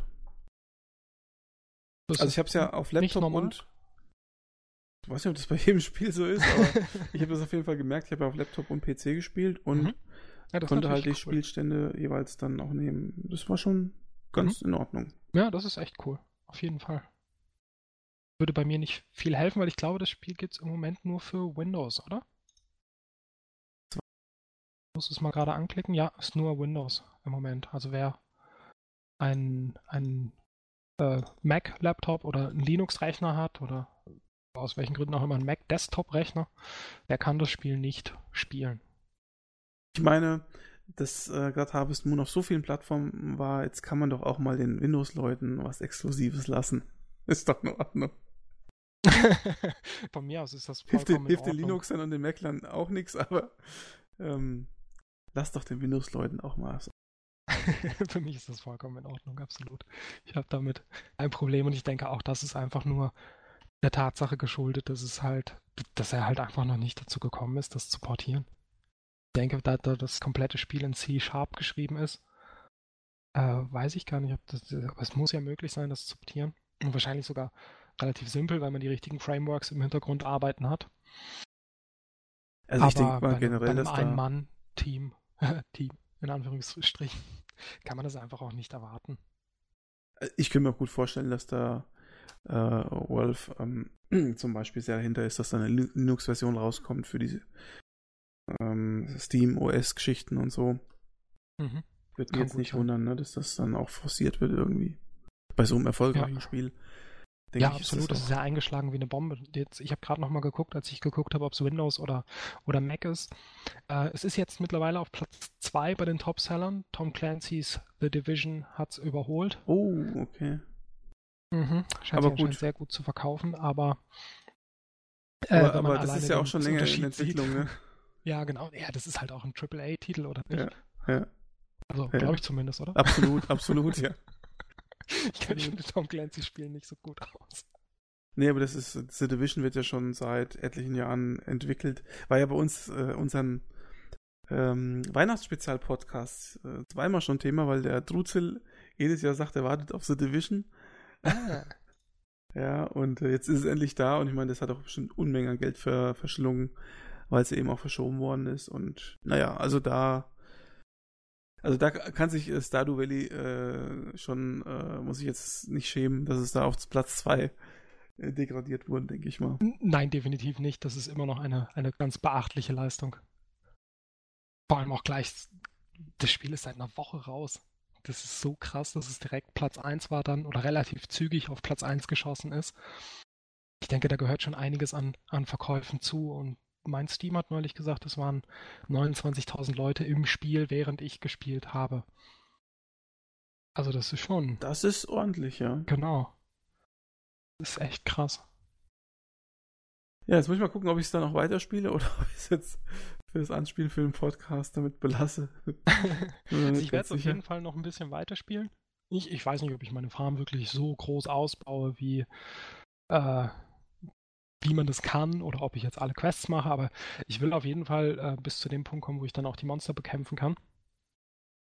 Und ich denke auch, dass ich mir sogar im Zuge dessen nochmal ein paar Harvest Moon Teile, äh, ich hätte jetzt fast antun werde gesagt, aber einfach, einfach spielen werde. Weil ich für die, für die alten Konsolen, also so Game Boy Advance und DS und Super Nintendo, ja gut, Super Nintendo ist ein Emulator, aber bei den anderen habe ich halt die, die Hardware auch hier, dass ich dann direkt auf der Hardware die Sachen antesten kann weil ich manchmal auch nicht so der Freund von Emulatoren bin, muss ich zugeben. Ähm, aber dass ich mir quasi vielleicht auch nochmal ein Rune Factory geben werde, um einfach auch zu gucken, was macht Stardew Valley anders oder was hat es erfolgreich übernommen und wo hat es vielleicht die Dinge auch einfach so abgeändert, dass sie besser sind. Einfach aus Interesse. Ja, das kann ich gut nachvollziehen. Ist es halt äh, auf jeden Fall ein sehr zeitaufwendiges Spiel und man muss halt überlegen, ob man gerade bei der Fülle der Spiele, die man wahrscheinlich hat, bei dir ja auch nicht anders sein, ob man sich dann so reinfriemeln möchte. Das ist immer mein Problem. Ne? Man muss immer überlegen, das ist ein Spiel, da muss man sich reinfriemeln, da gibt es viele Optionen, das hat auch viel Tiefgang wahrscheinlich im Nachhinein. Und ähm, möchte man die Zeit investieren, um sich da einzuarbeiten? Das ist immer so für mich die Frage. Ja, definitiv. Ich meine, gerade heutzutage gibt es so viele Spiele, die gleichzeitig erscheinen, dass man quasi, selbst mit denen, die man unbedingt spielen möchte, schon Zeitprobleme hat in gewisser Weise. Ähm, aber ich denke, Stadio Valley ist halt auch, wenn man das, das Grundprinzip gerafft hat, auch, auch sehr gut spielbar, wenn man sich nicht zu 100% reinfrickelt. Natürlich wird es da die Hardcore-Leute geben, die sagen, hey, du machst alles falsch und das musst du so und so machen und äh, quasi so, so Min-Maxer auf, auf Farm-Ebene. Ja, echte ähm, Bauern. Genau. das, das geht alles so und so viel effizienter, aber ich denke, dass man da auch ganz, ganz gut mal ein halbes Stündchen zocken kann, wenn man halt einfach mal irgendwie eine Abwechslung braucht. Aber deswegen eigentlich ist es ja auch klar, dass es nie für Windows rausgekommen ist. Weil eigentlich ist es ein richtiges Handheldspiel. Ne? Also mal so zwei, drei Nächte schlafen, ein bisschen was anbauen, ein bisschen was verkaufen, mhm. vielleicht nochmal Interaktion und dann wieder aufhören. Ne? Das ist so ein, finde ich, so ein typisches Handheldspiel. Das kannst du beim Zug oder so eine halbe Stunde am Stück spielen, dann ist wieder mal gut und dann auf, genau. auf der Rückfahrt machst du es nochmal. Ja, das kann ich unterschreiben. Das wäre auf einem Handheld garantiert ähm, ebenfalls ein, ein Verkaufsschlager. Absolut. Ähm, ich denke, das wird wahrscheinlich auch mit der Grund sein, warum quasi die, die beiden besten Harvest Moons, die, die quasi so, also der Konsens bei Harvest Moon ist eigentlich, dass es entweder Friends of Mineral Town auf dem Game Boy Advance ist oder Harvest Moon 64. Ähm, aber ich denke, dass eben weil dieses Gameplay so gut auf ein Handheld passt, ist mit einer der Gründe dafür, dass das Friends of Mineral Town oder More Friends of Mineral Town wie die Girl-Variante bei Harvest Moon hieß, ähm, dass die so hoch angesehen sind. Einfach weil es so unheimlich praktisch ist, wenn man sowas auf einem Handheld spielt. Und weißt du, was ich glaube? Ähm, ich denke, dass es ein guter PlayStation Vita-Kandidat ist, weil auf der Vita doch relativ viele Indie-Spiele rauskommen. Ähm, und ich könnte mir gut vorstellen, dass äh, das ein Spiel ist, äh, wird ja auf eine, eine Handheld irgendwie passen, dass es da vielleicht mal eine Konvertierung gibt. Über kurz oder lang. Das könnte könnt gut sein. Und das Smartphone natürlich auch. Ähm, es scheint, scheint nicht besonders in dem Sinne schwierig zu sein, die Sachen auf die Vita zu portieren, habe ich so das Gefühl. Das muss eine ziemlich gute Entwicklungsumgebung sein und ähm, weil einfach weil viele von diesen Indie-Spielen für die Vita rauskommen. Ja. Das ist doch so das, was für mich die Vita so am Leben äh, erhält, ne? Man denkt ja, die ist schon hier am Abkratzen oder so, und dann kommen jedes Mal Indie-Spiele, Indie-Spiele, Indie-Spiele, sowas wie Hotline Miami oder so. Mhm. Ich denke, echt cool, also gibt's ja schon echt jeden Monat PS Plus mäßig, kannst du ja schauen. Kommt immer irgendwo noch was raus, ne? Wo du denkst, wo kommt das jetzt plötzlich her? Gut, ich habe kein, kein PS Plus, aber äh, ich habe auch keine Indie-Spiele auf der Vita, muss ich gestehen. Okay. Aber auf jeden Fall gibt es einiges, ne? Das muss ja, definitiv. Und das ist eigentlich auch eine ziemlich coole Sache, weil ich von vielen Leuten höre, dass das quasi das ist, was sie mit ihrer Vita am meisten machen. Diese, diese Indie-Spiele halt spielen, weil sie mit den, muss ich auch zugeben, es sind relativ viele Nischentitel, die äh, Retail für die Vita rauskommen. Wenn man mit JRPGs jetzt nichts anfangen kann, dann bleibt einem quasi außer den Indie-Titeln auch nicht viel. Ja. Wobei, das sind echt geile Sachen dabei schweifen natürlich ab, aber ähm, einer meiner Lieblingsspiele ist ja Rogue Legacy und es gibt es ja auf der Vita. Mhm. Und äh, da habe ich auch das zweite Mal nochmal durchgespielt. Das ist also geiles Spiel und das ist halt einfach ein Indie-Titel, ne? Und da bin ich echt froh, dass es sowas dann auf dem, auf dem Ding da gibt. Sonst hätte es bei mir fast gar keine Daseinsberechtigung mehr, wenn ich ehrlich bin. Ja, gut, ich meine, ich spiele halt auch, wie vorhin gesagt, 60 Stunden RPGs auf einem Handheld. Weil ich einfach ich weiß nicht, irgendwie bin ich Freund von Handhelds und ich finde es auch, auch schade, dass Gar nicht gedacht. die immer an den immer mehr an den Rand gedrängt werden, quasi von, von Leuten, die sagen, hey, das kann man doch auf dem Handy spielen. Furchtbar, furchtbar. Ja, es ist echt schlimm, oder? Ich habe es jetzt mit, mit einem iPad nochmal probiert quasi und mir relativ viele Spiele gekauft auch. Jetzt auch nicht immer nur Titel für einen Euro oder sowas, sondern auch mal für 10 Euro oder so. Es ist einfach nicht das Gleiche. Ich, ich zocke nichts davon und einfach hauptsächlich wegen der Steuerung. Point-and-Click-Adventure mhm. funktionieren super auf dem iPad. Absolut. Aber Horizon Chase zum Beispiel funktioniert witzigerweise auch sehr gut auf dem iPad. Das ist so ein, so ein Retro-Arcade-Racer, so wie Lotus früher auf dem Amiga. Mhm. Ähm, aber ansonsten, viele von den Spielen, die halt auf klassische Prinzipien setzen, sind einfach auf einem Tablet und erst recht nicht auf einem Handy äh, spielbar. Einfach. Also in meinen Augen so. Das, das ist auch so das Problem von diesen Emulatoren. Es gibt ja auf Smartphones ziemlich viele so Emulatoren für so Homecomputer oder auch äh, Konsolensysteme, mhm. wo dann immer diese ähm, Steuerungselemente so virtuell eingeblendet werden, ne? Mhm. Steuerkreuz oder, oder Knöpfe oder so. Und das funktioniert einfach nicht. Das ist Käse in meinen Augen. Ja, das ist absoluter Käse. Absolut. Also, wenn ein Spiel perfekt auf eine Touch-Steuerung zugeschnitten ist, dann funktioniert's. Wenn ein klassisches Spiel äh, auf einem Smartphone umgesetzt wird, mein, mein Lieblingsbeispiel dafür ist eigentlich Secret of Mana auf iOS. Ich weiß gar nicht, ob es das für Android auch gibt. Ähm, das funktioniert vorne und hinten nicht. Und wenn ich dann Reviews lese, die sagen, das ist gut spielbar, nein. nein, es ist nicht gut spielbar. Das äh, Secret of Mana ist ein super Spiel und es funktioniert total toll mit einem richtigen Controller. Es funktioniert überhaupt nicht auf einem Handy. Definitiv nicht. Das ist ja nicht mal rundenbasiert. das ist eine eine, eine, eine Farce ist das, wenn du mich fragst. Ja, ich, ich war echt überrascht. Ich habe das neulich nochmal getestet, weil ich halt, ich mag dieses Spiel und ich habe das halt irgendwann mal gekauft, sogar glaube ich für 8 Euro oder so. Square Enix Handytitel sind definitiv nicht günstig. Ja, ja. Selbst wenn die einen Sale haben, denkst du, meine Fresse, die kosten immer noch das Dreifache von allen anderen Spielen. Aber ist ja auch okay, wenn die Spiele die entsprechende Qualität haben, dann sehe ich das ja auch noch ein. Aber ich habe es dann nochmal getestet. Neues iPhone, neues Glück, so nach dem Motto. Ähm, habe mir äh, Secret of Mana nochmal runtergeladen. Hab's gespielt und hab's nach 10 Minuten echt entnervt gelöscht und gedacht, nie wieder. Und dann komme ich irgendwo drauf. Ich glaube, das war das, oh Gott, wie heißt das? Adventures of Mana? Der, der, der quasi Mystic Quest. Und der, der erste Teil, quasi Secret of Mana, ist ja Seiken Densetsu 2. Und den ersten Teil, den haben sie jetzt zum zweiten Mal geremaked, aber für Handys. Der heißt jetzt, glaube ich, Adventures of Mana. Und in dem Review stand halt drin, ja, und auch das super spielbare Secret of Mana auf dem iOS. Und dann habe ich echt gedacht, so ja, alles klar, bei steuerungstechnischen Dingen kann ich mich auf euch schon mal nicht verlassen. weil das hat für mich halt überhaupt nicht gepasst. Vielleicht liegt es auch einfach daran, weil ich schon etwas älter bin und einfach auch damit aufgewachsen bin, vernünftige Controller zu haben. Du bist aber nicht flexibel genug, das ist das Problem. Ich bin in dem Sinne flexibel genug, sobald es passt. Tiny Rogue zum Beispiel funktioniert super auf dem Handy. Das ist ein tolles Spiel.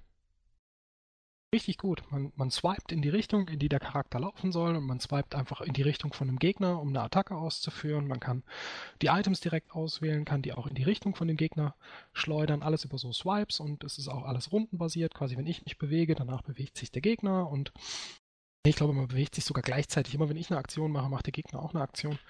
Ähm, das funktioniert super. Aber so, so, wie vorhin schon gesagt, Sachen, die einfach für, für traditionelle Controller ausgelegt waren, auf einem Handy mit virtuellen Controls zu machen, da bringt es dann auch nicht mehr viel, dass der Controller-Stick dahin springt, wo ich meinen Daumen drauf lege, der nicht fest verankert ist. Äh, es ist schon mal eine gewisse Erleichterung, aber im Endeffekt ist es einfach alles viel zu unpräzise. Die einzigen, die es halbwegs hingekriegt haben, waren, oh Gott, wie heißen die? Rocket Cat Games mit äh, was mit Mage und das, das neue heißt auf jeden Fall Wayward Souls. Die haben es richtig gut hingekriegt mit so Touch Controls, aber auch da merkt man halt einfach, dass, dass Touch Controls ihre Grenzen haben. Von der Präzision her. Also ein Beispiel, das mal positiv ist, ich hätte, ich bin ja relativ leidenschaftlicher Legend of Grimrock Spieler, das dürften einige vielleicht mitbekommen haben. Und, Am Rande. und äh, die, äh, es gibt ja vor kurzem eine iPad-Version, das heißt vor kurzem, vor einem halben Jahr vielleicht eine iPad-Version des ersten Teils. Genau, und ich ich sogar habe sehr günstig. Äh, kann Also, sein. Ich habe es auch mal für ein paar, ja genau, ich habe es auch mal, äh, ich habe es mir extra nochmal gekauft, weil es eben günstig war. Es kann schon sein, dass es nur Ja. vielleicht 99 Cent oder so. Aber ich habe im Vorfeld gesagt, das kann nicht funktionieren, weil Legend of Grimrock, da musst du ganz viel mit WASD-Tasten arbeiten, 90 Grad Drehungen oder auch einfach Schritte machen. Äh, manchmal musst du auch schnell laufen, weil du irgendwelche Platten aktivierst oder weil irgendwas hinter dir herfliegt, ein Feuerball oder irgendwas. Und ich habe mir gedacht, das kann nicht funktionieren. Ne? Und ich habe das jetzt angespielt und denke mir, ey, das ist super, das funktioniert richtig gut. Das ist, du merkst fast nicht, dass du keine echte Tastatur hast. Da war ich beeindruckt. Also, ich muss ehrlich sagen, es gibt tatsächlich glorreiche Ausnahmen. Im Großen und Ganzen sehe ich so wie du, ne? Aber es gibt manchmal echt so Ausnahmen, von denen man gar nicht glaubt, dass es so ist, aber ja, dann funktioniert's. Äh, Legion of Grimrock habe ich zum Beispiel auch gelesen, dass es sehr gut funktionieren soll auf dem iPad. Habe es mir auch gekauft, aber ich bin irgendwie noch nicht dazu gekommen. Aber Hab's auch das ist installiert sogar. cooles, Sp- also das ist auch ein cooles Spiel, wo du auch mal sagen kannst, boah, das spiele ich jetzt mal so im Bett oder so, mal für eine gewisse Zeit. Also, das kann ich mir echt gut vorstellen. Also, wenn ich jetzt den Te- ersten Teil nicht schon durch hätte, auf jeden Fall auf dem iPad mal versucht. Doch, durchaus. Mhm. Aber damit schweifen wir jetzt schon wieder komplett ab. Ähm, ich muss Genau. auch sagen, ich hätte jetzt nicht gedacht, der Podcast dauert jetzt doch deutlich länger, als ich vermutet hätte. Ähm, weil ich ja doch ein bisschen mehr erzählt habe und mich eingebracht habe, als ich gedacht hätte. ähm, aber das ist ja gar nicht schlecht, weil so einzelne Monologe, das bringt ja auch nicht so viel. Nee, da, da schweift der Zuhörer auch zu oft ab. Das kennt man ja selber, wenn man Podcasts hört. Ja. Aber insofern äh, denke ich, haben wir jetzt eine ganz gute Zeit, um den Podcast hier auch äh, zu einem Ende zu bringen. Lieber Marius, ich bedanke mich ganz herzlich, dass du dabei warst. Oh, ich bedanke mich, dass ich dabei sein durfte, auf jeden Fall. Ähm, ich finde es übrigens super, dass du dich so akribisch vorbereitet hast. Das äh, hat mich schwer beeindruckt, muss ich zugeben. ja, ich wollte ja auch ne, qualitativ hochwertige Aussagen bringen. nee, ich finde es auch super, dass wir mal hier quasi in dem Rahmen zusammengefunden haben. Für mich war es heute eine tatsächliche Premiere im Sinne auch von, dass ich zum ersten Mal ohne Kai gepodcastet habe. Das ist noch nie vorgekommen. Ähm, ja, also insofern, ähm, ich finde es gut, dass wir mal ein Thema gehabt haben, wo wir einfach mal zusammengekommen sind. Ja, ich auch. Gerne auch in definitiv. Zukunft äh, wieder. Wenn ich mal wieder was habe, ich werde dich einfach mal so von der Seite aus anfragen, ob du Lust hast. Absolut, jederzeit wieder. Okay. Gut, in diesem Sinne wünsche ich uns allen noch einen schönen Tag oder schönen Abend, je nachdem, wann ihr diesen Podcast hört. Und ja, sage bis zum nächsten Mal. Auf Wiedersehen. Tschüss.